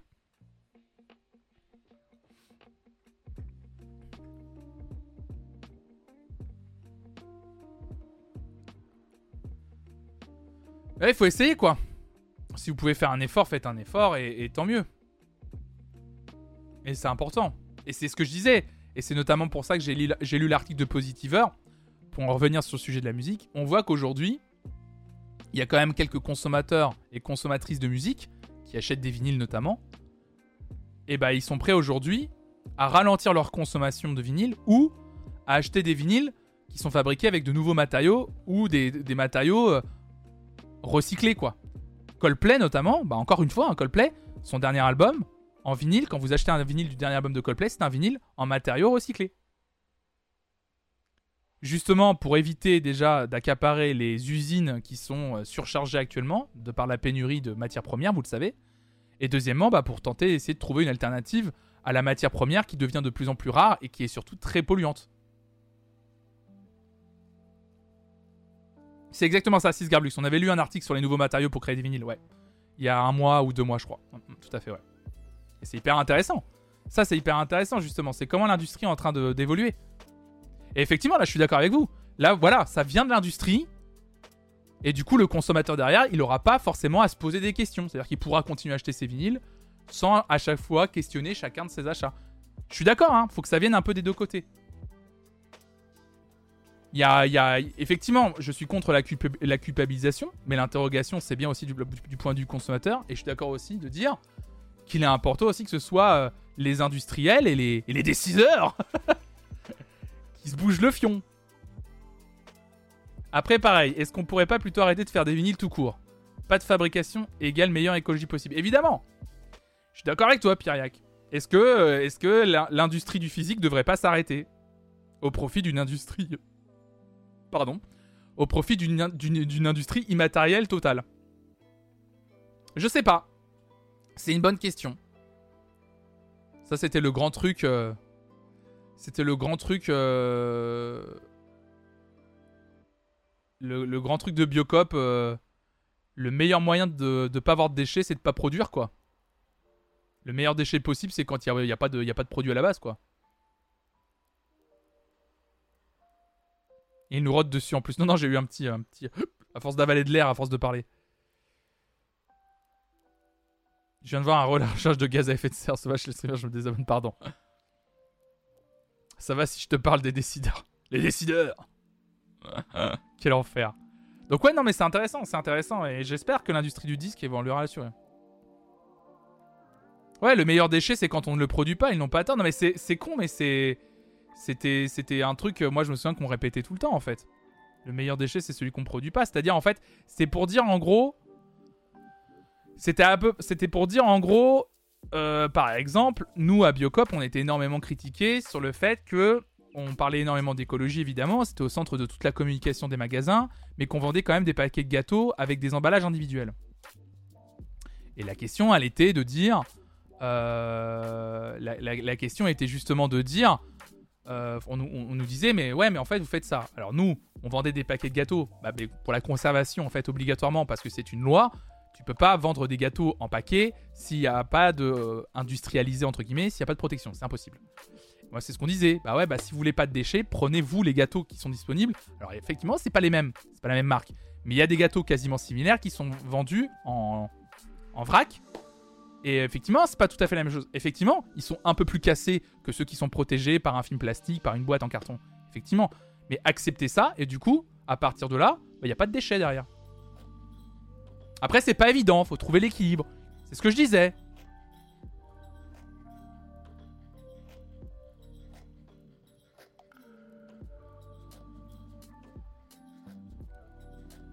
Ça me pose un petit problème quand même si on se pose zéro question sur l'impact de nos actions. C'est nous déresponsabiliser totalement et retomber dans les travers de la surconsommation en mode base, c'est éco- c'est écolo, je peux acheter tranquille. Euh, si on se pose zéro question sur l'impact de nos actions. J'ai pas dit qu'on se posait zéro question sur l'impact de nos actions, pas de parole. Justement, j'ai dit le contraire. J'ai dit ça serait cool de temps en temps. J'ai dit que ça serait cool de temps en temps que sur certains produits, on sente que ça vienne aussi des industries. Et qu'effectivement, quand on achète un produit, on sait de base, on sait, donc c'est-à-dire qu'on s'est posé la question, on sait que l'industrie a fait un effort pour rendre l'objet euh, avec qui, qui- a moins d'impact sur sur, sur l'environnement.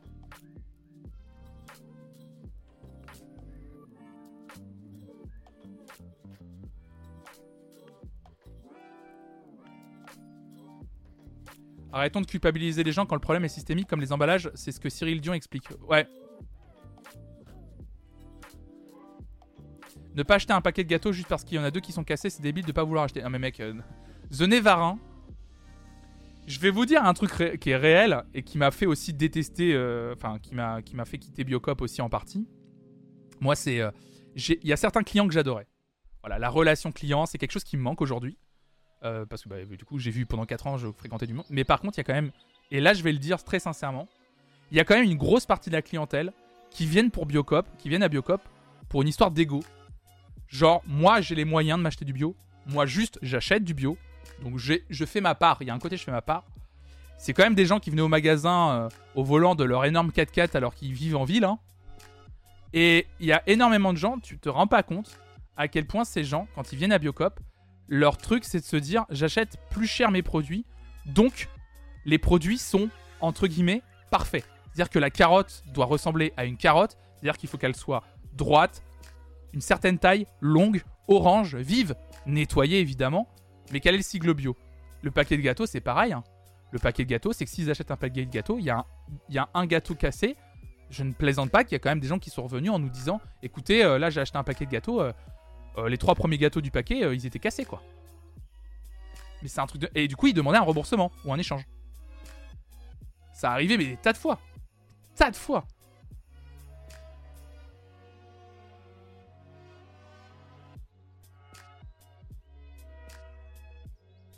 Ça ne devrait pas être au consommateur de faire un effort pour choisir un produit moins nocif pour l'environnement. Je suis assez d'accord là-dessus. Moi, j'aime pas la culpabilisation du, consommateur, mais on est dans une époque et dans une société On y revient. Où le consommateur est obligé de se poser la question. Donc à partir de là, faisons l'effort. Voilà, ça fait chier, mais faisons l'effort. Mais on ne devrait pas être les seuls. C'est ça le truc. C'est comme les fruits et légumes moches. Je vois beaucoup moins d'étals en France qu'aux UK, ouais. Sérieux, ouais, je suis sérieux, ouais. Alors qu'il y a littéralement le tram ou alors le vélo ou à pied. Oui, ah non, truc, ouais. Ouais, je suis sérieux, bien sûr, sur, le, sur, la, clientèle, euh, la clientèle, en tout cas Biocop, euh, dans laquelle je bossais. La clientèle euh, qui, qui rechignait sur les produits abîmés, moches. C'était, c'était vraiment. Elle était énorme, hein. Elle était vraiment. Qui, qui, gueulait sur un truc un peu abîmé, sur, sur, des, sur des pommes de terre pas calibrées, sur des pommes pas calibrées, sur qui rechignait parce que le truc était moins rempli sur. Euh, c'était souvent, hein. Souvent, souvent, souvent, hein.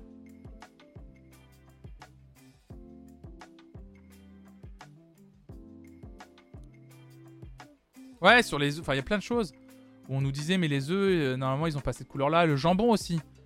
Quand on vendait du, du jambon sans nitrite, le jambon, normalement, c'est pas rose, c'est un peu gris. Et quand on le vendait, on nous disait, mais c'est quoi ce jambon, quoi? Et du coup, on le vendait pas, il était perdu, et voilà. Les gens. Euh. Merci Adra, bonne journée à toi. C'est plus pour l'argument santé du bio, l'écologie, les emballages, la surconsommation, c'est pas forcément ce qui les intéresse. Tout à fait, Azema. Je vais même te dire, il y avait une étude qui avait été faite au sein de Biocop et au sein des clients de Biocop, pourquoi ils achetaient bio et, euh, et euh, la défense de l'écologie sur 100%, hein, après l'étude, ça a été prouvé que il n'y a que 4% des clients qui venaient à Biocop.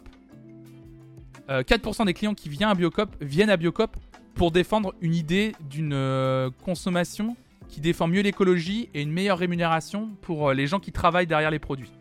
4%. La majorité des gens venaient à Biocop pour juste leur ego. Enfin, pour juste en gros dire j'achète du, bio. Et je crois que ça, ça s'élevait à. Je sais plus si c'est 35 ou 40% des gens qui venaient à Biocop venaient à Biocop juste pour dire en gros.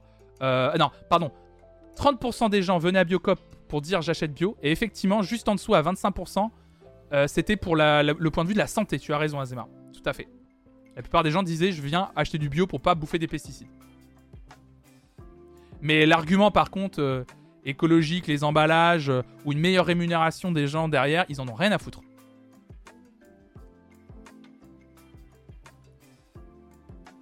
Suffit de voir comment la part croissante de végétarisme et même de flexitarisme a réussi en 3-4 ans à faire plier l'agro-industrie. On a un pouvoir vraiment négligeable. Évidemment, hein Évidemment, hein, euh, notre pouvoir de consommation est très fort, évidemment.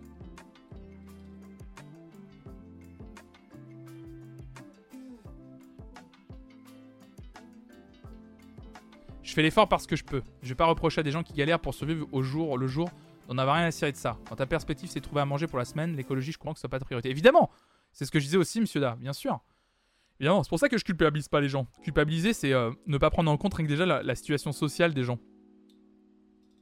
Euh, rien que ça, hein. Regardez, moi par exemple, j'ai travaillé à Biocop. C'est-à-dire que pendant 4 ans déjà, j'avais une réduction sur le, sur le magasin, sur l'intégralité du magasin. Donc effectivement, j'ai énormément consommé bio pendant 4 ans, j'adorais ça. Ensuite, je suis arrivé au chômage. J'avais un plutôt bon chômage. Mais avec Raphaël qui travaillait qui avait un moins bon salaire qu'avant, parce qu'elle a changé de boulot, on a dû réduire notre consommation du bio, parce que le bio, mine de rien, ça coûte cher. Et aujourd'hui, Raphaël a un meilleur travail, mais moi, je suis dans une situation précaire. Bah aujourd'hui, on achète beaucoup, beaucoup moins bio qu'avant. Et on le sait. Et ça, on est les premiers à qui ça fait chier, parce que pendant 4 ans, on avait une consommation qui était peut-être au pic de l'impact. Euh, de, on avait réduit notre impact écologique énormément pendant 4 ans, et ça nous plaisait, et c'était un 100% en accord avec nos valeurs bah là on a dû un peu rechigner parce qu'en fait on a aussi une réalité euh, économique qui est que euh, ma situation est précaire et qui fait qu'on peut plus se permettre d'acheter euh, d'avoir un panier de courses moyen haut en fait. C'est comme ça, mais c'est comme ça. Donc voilà, c'est pour ça que je dis que je veux pas culpabiliser non plus les gens parce que quand tu as un peu connu tous les bords et quand tu as un peu fréquenté ça et que tu connais ce milieu, tu te rends compte que c'est plus compliqué plus complexe que bah, pourquoi les gens ils achètent pas au moins les fruits et légumes en bio? Parce que frérot, c'est cher en fait. Parce que c'est cher en fait. Il y a deux même au-delà d'acheter bio, il y a acheter bio. Le, premier truc sur lequel les gens peuvent avoir un impact, vraiment, si on, si on peut avoir des vraies discussions là-dessus, vraiment, le premier truc sur lequel les gens peuvent avoir un impact, c'est réduire la consommation de viande et acheter de saison. Même, et là, je n'ai même pas parlé bio ou acheter local ou quoi que ce soit. Vraiment. Vraiment. Réduire la consommation de viande et acheter de saison. Rien que déjà ces deux trucs-là, bah alors là déjà, c'est énorme l'avancée. Ça serait énorme.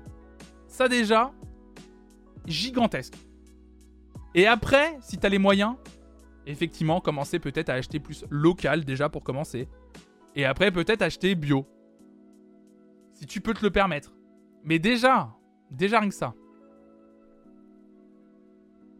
Et souvent, tu as ceux qui pensent en achetant bio qu'ils ont payé leur part de protection de l'environnement. Tout à fait, ouais. Mais trip, c'est exactement ce que, c'est exactement le discours que j'avais eu dans le magasin à l'époque. Bisous rue à demain. C'est exactement le discours que j'avais eu. Il y avait des gens, moi, littéralement, qui me disaient, moi, je viens à Biocop et j'ai l'impression un peu d'avoir euh, coché la case. Euh, bah, en fait, c'est le, la, la, en fait, ils s'achètent une bonne conscience en venant acheter à Biocop. C'est, c'est bon. J'ai fait ma part euh, écologique, quoi.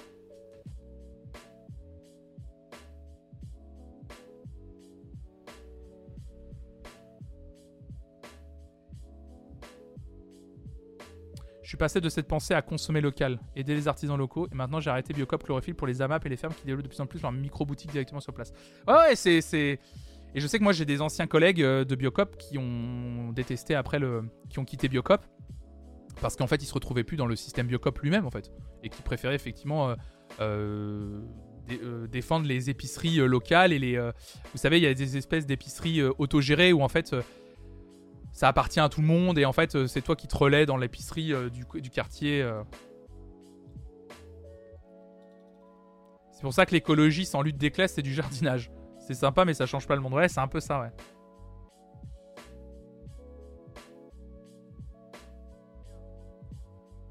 Mine de rien, j'ai l'impression de payer moins cher en direct des fermes et la, sobriété pour la viande. Ah, pourtant, dans la, viande, c'est méga cher.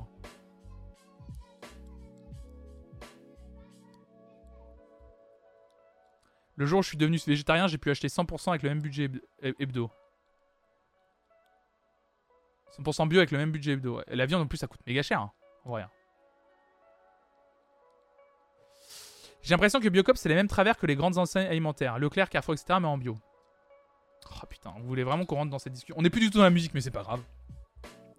Je, je, suis d'accord et pas d'accord avec toi, peut-être parode. Mais euh, parce que je connaissais la, connais le système interne de Biocop, donc euh, je suis d'accord et pas d'accord avec toi. Il y a des travers évidemment qui sont euh, malheureusement euh, Biocop a un système de, a un système en fait où ils se sont mis dans un, dans que, pour fonctionner, ils ont dû rentrer dans et ils ont dû accepter certains codes qui imposent l'industrie de l'agroalimentaire aujourd'hui pour pouvoir s'imposer un peu plus dans le bio mais il y a quand même, ils essaient quand même de lutter au sein. C'est-à-dire qu'ils y sont rentrés pour essayer d'apporter leurs armes et essayer de, lutter en imposant une charte, par exemple, sur les produits qui peuvent rentrer euh, dans les magasins. En plus de la charte bio qui existe déjà, ils ont imposé une deuxième charte beaucoup plus dure sur les produits qui peuvent rentrer. Et ça, c'est pas négligeable, par exemple. Après, oui, il y a des travers euh, sur certaines enseignes euh, qui partagent avec certaines enseignes. Mais je préfère mille fois acheter euh, mes produits bio dans une biocop que dans le rayon bio d'un Leclerc, par exemple, tu vois. Oui, la viande est un luxe, ouais. C'est mon impression de consommateur. Tu disais, ouais.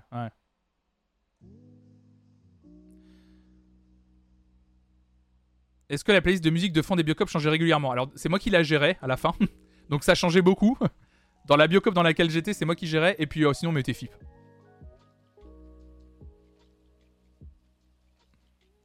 Faudrait déjà faire des campagnes de sensibilisation sur le fait qu'on mange beaucoup trop de viande et qu'on n'a pas besoin temps sur les modes de production. Évidemment, ouais.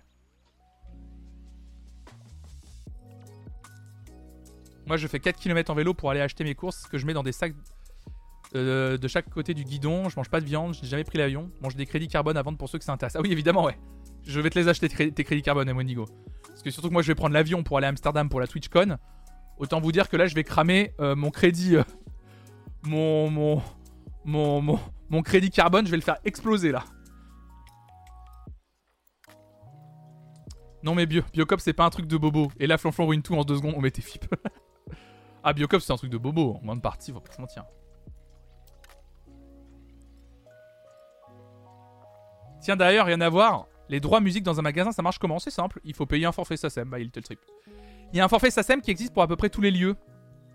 Euh, il y a un forfait SACEM qui, existe pour à peu près tous les lieux. Donc c'est un forfait que tu payes euh, annuellement. Et t'as un forfait euh, pour les magasins, t'as un forfait pour les parkings, t'as un forfait pour les campings, t'as vraiment un forfait pour tout. Donc euh, n'importe quel magasin où vous entendez de la musique, même de la radio, il paye un forfait SACEM. C'est à peu près plus de 200 euros, je crois, à l'année de souvenir. Je crois que c'est un forfait de plus de 250 euros annuel. euh. Tu payes un forfait, et après tu peux diffuser la musique que tu veux. Et Nigo, tu dis, je me déplace qu'en train vélo, donc je vais pouvoir te compenser ton vol pour Amsterdam. Merci beaucoup, Nigo, de, de, de, compenser mon vol pour Amsterdam et de, et de réduire mon, comment dire, ma culpabilité écologique. C'est le même système que pour diffuser de la télévision dans les bars et hôtels. Exactement, tout à fait, ouais. Les bars, c'est pareil et tout. euh.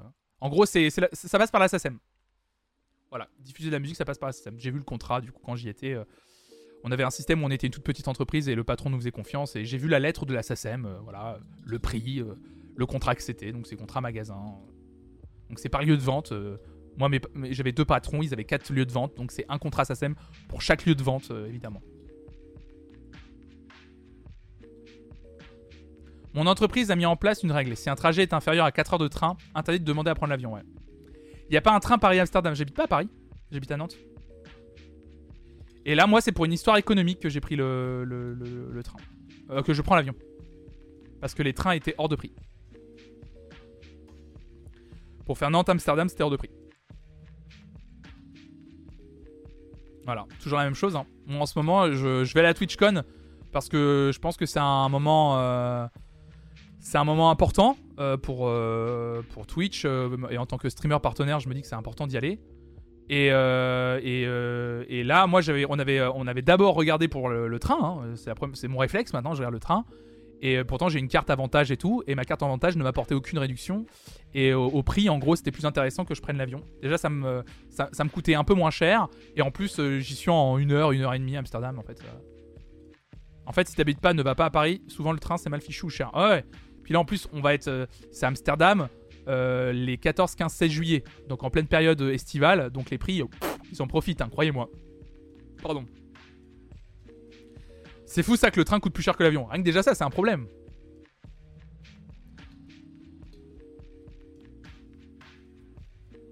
Pourtant, le coût du kérosène, ça coûte pas une blinde. Mais je connais pas. Là, pour le coup, je ne suis pas spécialiste en énergie, etc. Je ne sais pas pourquoi. Le coup de pas de bol avec les trains, c'est qu'il y a beaucoup de travaux sur les voies pour la rénovation. Donc la SNCF doit financer ça. Les billets augmentent et l'État aide moins qu'avant. Ouais, peut-être, ouais. Le kérosène à gogo, évidemment. Et encore, on a de la chance d'habiter à Nantes où c'est pas trop galère de se déplacer, effectivement. À Nantes, on peut à peu près se déplacer partout. ouais. Ouais, le prix du train, c'est un, c'est un scandaleux. Le secteur de l'aviation est ultra subventionné et le kérosène est détaxé. Ouais, c'est ça, à mon avis. hein. Ça doit être ça. hein. Effectivement, euh, là, mon, avion m'a coûté. Alors, Hugo Lisoire doit pas être là parce que c'est lui qui a payé la place. Euh, c'est lui qui m'a avancé le billet. 100 un peu plus de 100 balles. Et le train coûtait 200 en fait. Le train coûtait 50 ou 100 euros de plus, un truc comme ça. Par rapport au trajet qu'on va faire en avion. Donc c'était vite vu. Hein. Je crois que, je crois que l'avion coûtait 50 euros moins cher. Et on mettait 3 fois, 4 fois moins de temps. Donc c'était vite vu. Hein. Genre le train, on mettait 6h30 pour aller à Amsterdam de Nantes. Et il nous coûtait euh, une fortune. Et là, l'avion, on met 1h30 et il nous coûtait 50 euros moins cher.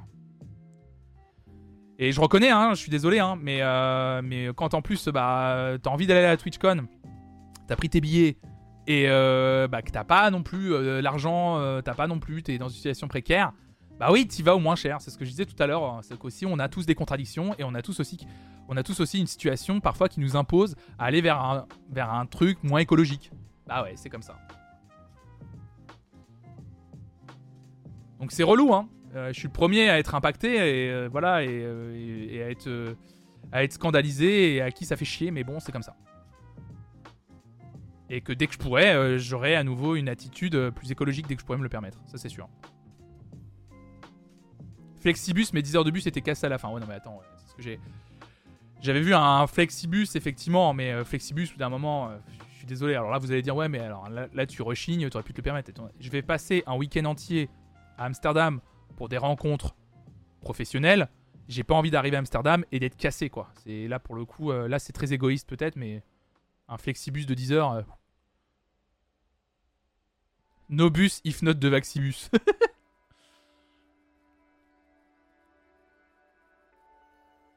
donc ouais, donc j'y vais en avion. C'est comme ça. Mais je suis premier à qui se fait chier. Si pointez Flonflon Musique du doigt et faites-le culpabiliser.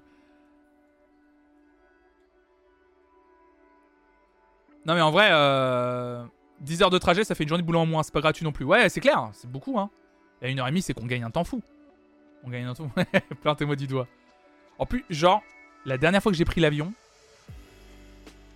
j'arrive même plus à me souvenir. J'ai pris l'avion que deux fois dans ma vie. Du coup, quatre fois si on compte l'aller-retour. Quand je suis allé à Berlin en 2010 avec Raph pour aller voir sa famille.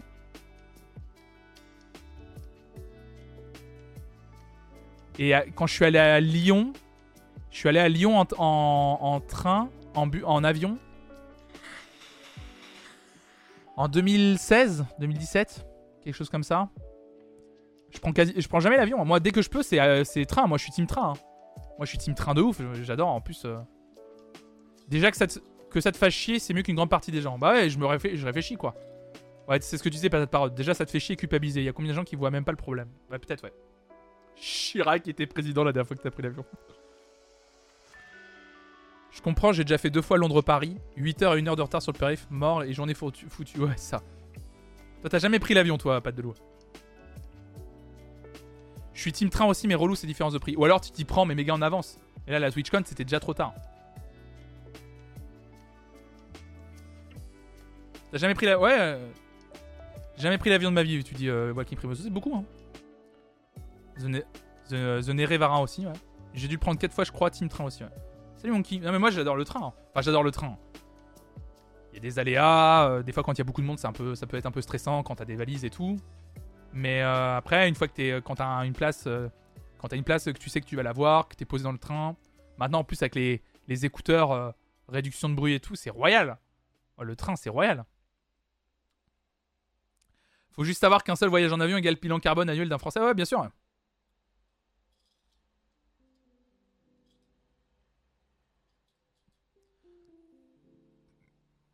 Moi, je compte plus le nombre de fois où j'ai pris l'avion. Ah, toi, tu prends beaucoup, Granouf, ouais. Après, les avions ont moins tendance à percuter des chevreuils, évidemment.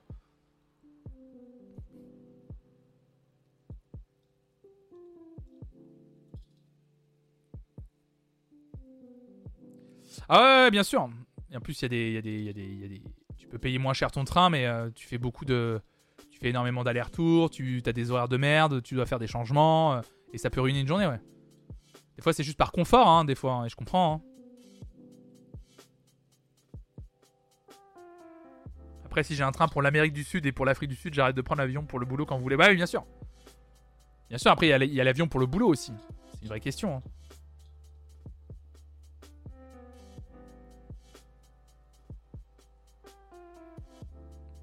Une centaine de fois l'avion, ce week-end encore, semaine pro aussi sur une île, on ne voit pas ça de la même façon malheureusement, évidemment, mais euh, après il y a des... Il y a des... Il y, a des, choses qui sont inhérentes à ton boulot et c'est normal. Euh, si t'as pas le choix que de prendre l'avion pour bosser, euh, bah euh, tu prends l'avion. Au bout d'un moment, on va pas non plus culpabiliser les gens qui sont dépendants de l'avion pour aller travailler. Ouais, les explications des contrôleurs sur les retards, c'est incroyable. Moi j'adore le train, même les imprévus j'accepte. Juste ça me rend fou qu'un an de Paris va passer de 35 à 150 euros d'une semaine. Oui moi c'est la variation des prix qui me rend fou. Moi il faudrait qu'on, moi j'aimerais bien qu'un prix soit fixé au niveau des, places dans les trains, qui a que genre comme un, comme un billet de cinéma ou j'en sais rien, un trajet Nantes Paris en TGV coûte tant point. Genre il n'y a pas de variation du prix. Moi ce qui me choque c'est plus les, variations des prix. C'est-à-dire que un coup tu te retrouves, en fait si tu prends ton TGV, euh, ton trajet 6 mois à l'avance, ça te coûte euh, 35-40 euros. Tu le prends deux mois plus tard, ton trajet te coûte 120-130 euros. Et là, c'est exactement le même trajet. C'est-à-dire que tu vas te retrouver dans une rame de train où peut-être que la personne à côté de toi a payé trois fois moins cher. C'est scandaleux. Ça, c'est, ça, et ça, personne dit, mais non, oui, ça, ouais, ouais, ça va, ça me va. ouais, ça me va. Bah non, parce qu'ils savent qu'ils sont les seuls sur le marché et que des fois, il y a des gens qui n'ont pas le choix et que leurs billets vont être vendus, en fait, quoi qu'il arrive. Et ça me tue, mais ça me tue. Là, pour revenir de Paris, euh, la semaine dernière, j'ai pris leur Wigo à la con là. Wigo euh, grande ligne là. C'est les intercités en fait qu'ils ont repeint en, Wigo. Donc du coup, plutôt que de faire euh, Paris-Nantes en 2h15, j'ai fait Paris-Nantes en 4h20. Mais par contre, j'ai payé moins cher. J'ai payé moins cher. J'ai payé le prix du Wigo à l'époque. Le Wigo euh, TGV. Mais maintenant, les Wigo, alors, tu te fais, tu te fais piner. Sans prise électrique, évidemment. Quel enfer. Quel enfer. Le Wigo, c'est du TGV. Plus maintenant. Maintenant, il y a le Wigo TGV et le Wigo Grande Ligne. Le Wigo Grande Ligne, c'est les. En fait, ils ont ressorti leurs vieux intercités. Ils ont, repeint, ils ont mis Wigo dessus. Et du coup, ils vendent. Euh, en fait, le, le, prix du Wigo TGV a augmenté. Et le prix que goûtait le Wigo avant, ils l'ont mis sur le Wigo Grande Ligne. C'est-à-dire que maintenant, avant, un Nantes-Paris me coûtait 20-22 euh, euros en Wigo TGV. Maintenant, c'est 20-22 euros pour un Wigo grande ligne. Sauf que du coup, je mets plus 2 heures, mais je mets 4 heures pour aller à Paris. Ils sont pas cons, hein. Ils sont pas bêtes. Et c'est depuis Austerlitz.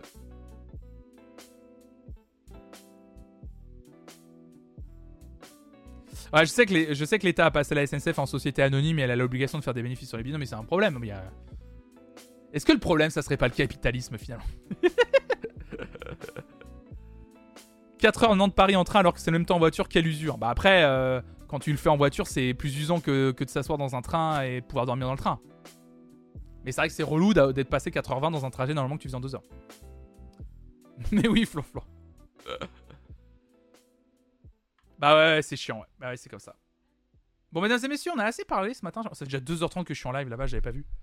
Euh, écoutez, mesdames et messieurs, merci beaucoup. Merci infiniment. On a, on, a, on a beaucoup plus que divagué autour de la musique. Mais bon, j'ai lu pas mal d'articles ce matin, voilà. Salut Aveldes, salut à toi. Je, je, je, décolle justement. Mais en tout cas, merci beaucoup. Merci à toutes et à tous. Euh, merci pour vos, pour vos gentils commentaires. Merci d'avoir participé au chat ce matin pour, euh, pour, la, pour, la, pour cette matinale d'actualité musicale. C'était euh, c'était trop chouette de, de vous avoir euh, auprès de moi ce matin. Euh, moi, je vais vous laisser aujourd'hui. Finalement, je vais pas faire de Mario Kart cet après-midi. en plus, le live a duré suffisamment longtemps ce matin. Je vais me permettre une petite journée un peu pause là, et puis comme ça, je vais aller au concert tranquille ce soir, etc. donc, effectivement, pas de live ce soir exceptionnellement. Par contre, à partir de demain, programme. on repart sur un programme classique. Demain matin, à partir de 9h, euh, matinale sur l'actualité musicale, encore un matin à nouveau. Demain soir, à partir de 18h, React Popstar. À 18h, retour de Popstar. L'après-midi, demain, Mario Kart. De 14h à 17h. Donc on a une belle journée de stream demain. 9h, 10h30 encore matin. 14h, 17h Mario Kart. 18h, 21h. Enfin, 18h, 20h30 plutôt Popstar. Vendredi, 9h, midi, Flanflon Music Friday. Euh, les nouveautés musicales. 18h, 22h, React Star Academy, fin de la saison 5. Deux jours incroyables de stream qui nous attendent demain. Donc on a encore plein de choses à se dire, à partager en musique et à déconner évidemment sur ce stream. Merci évidemment à Host Politique pour son raid de début d'émission. C'est adorable. Merci pour ton soutien. Bah, bienvenue à toi, Topek. Première fois sur le live, tu dis un réel plaisir. Bah, merci à vous. Merci à celles et ceux de chez Host qui sont restés, qui ont follow la chaîne et qui ont participé. J'espère que ce live ça vous a plu. Ça vous donne un, mini aperçu de ce que je fais. On fait également beaucoup de partage musical sur cette chaîne en plus de l'actualité musicale. Donc j'espère, comme Topek, vous revoir sur le chat. N'hésitez pas à repasser. N'hésitez pas à parler de cette chaîne autour de vous pour me soutenir. Évidemment, n'hésitez pas, si vous pouvez vous le permettre, à sub à la chaîne, à lâcher votre Prime Gaming si vous pouvez vous le permettre. Et évidemment, n'hésitez pas à me suivre sur les réseaux aussi, euh, sur Twitter, sur Instagram. C'est un super moyen de me soutenir. Merci à l'équipe de modération d'avoir été là ce matin. Moi, je vais vous raid chez Fakir. Tiens, allez hop. Je vais vous raid chez Fakir. Let's go. Je charge le raid. Je vous souhaite une excellente euh, journée. Euh, moi, je vais bien kiffer mon concert de Angèle ce soir. Et puis, je vous donne rendez-vous demain matin euh, à 9h pour un nouveau numéro d'Encore un matin, évidemment. Et puis, et puis, bah, bisous tout le monde. Ciao, ciao, ciao. Et surtout, bah, restez curieux, restez curieux. Et puis, un dernier truc un truc dont je parle pas souvent, n'hésitez pas. Toutes les émissions du matin sont disponibles en replay audio sur la partie podcast. Voilà, il y a trois podcasts de disponibles. Et le podcast encore un matin. Voilà, vous avez un smart link qui vous renvoie vers tous les endroits où est disponible le podcast. Donc si vous voulez écouter l'émission, réécouter l'émission, la partager. Donc euh, n'hésitez pas. Euh, pas évidemment à, partager le podcast aussi euh, autour de vous et à vous abonner au podcast si vous pouvez vous le permettre évidemment. Bisous à toutes et à tous, bonne journée et puis bah restez curieuses, restez curieux. Merci pour votre soutien, merci encore pour le raid c'est adorable. Merci à vous, merci ciao ciao ciao, restez curieux.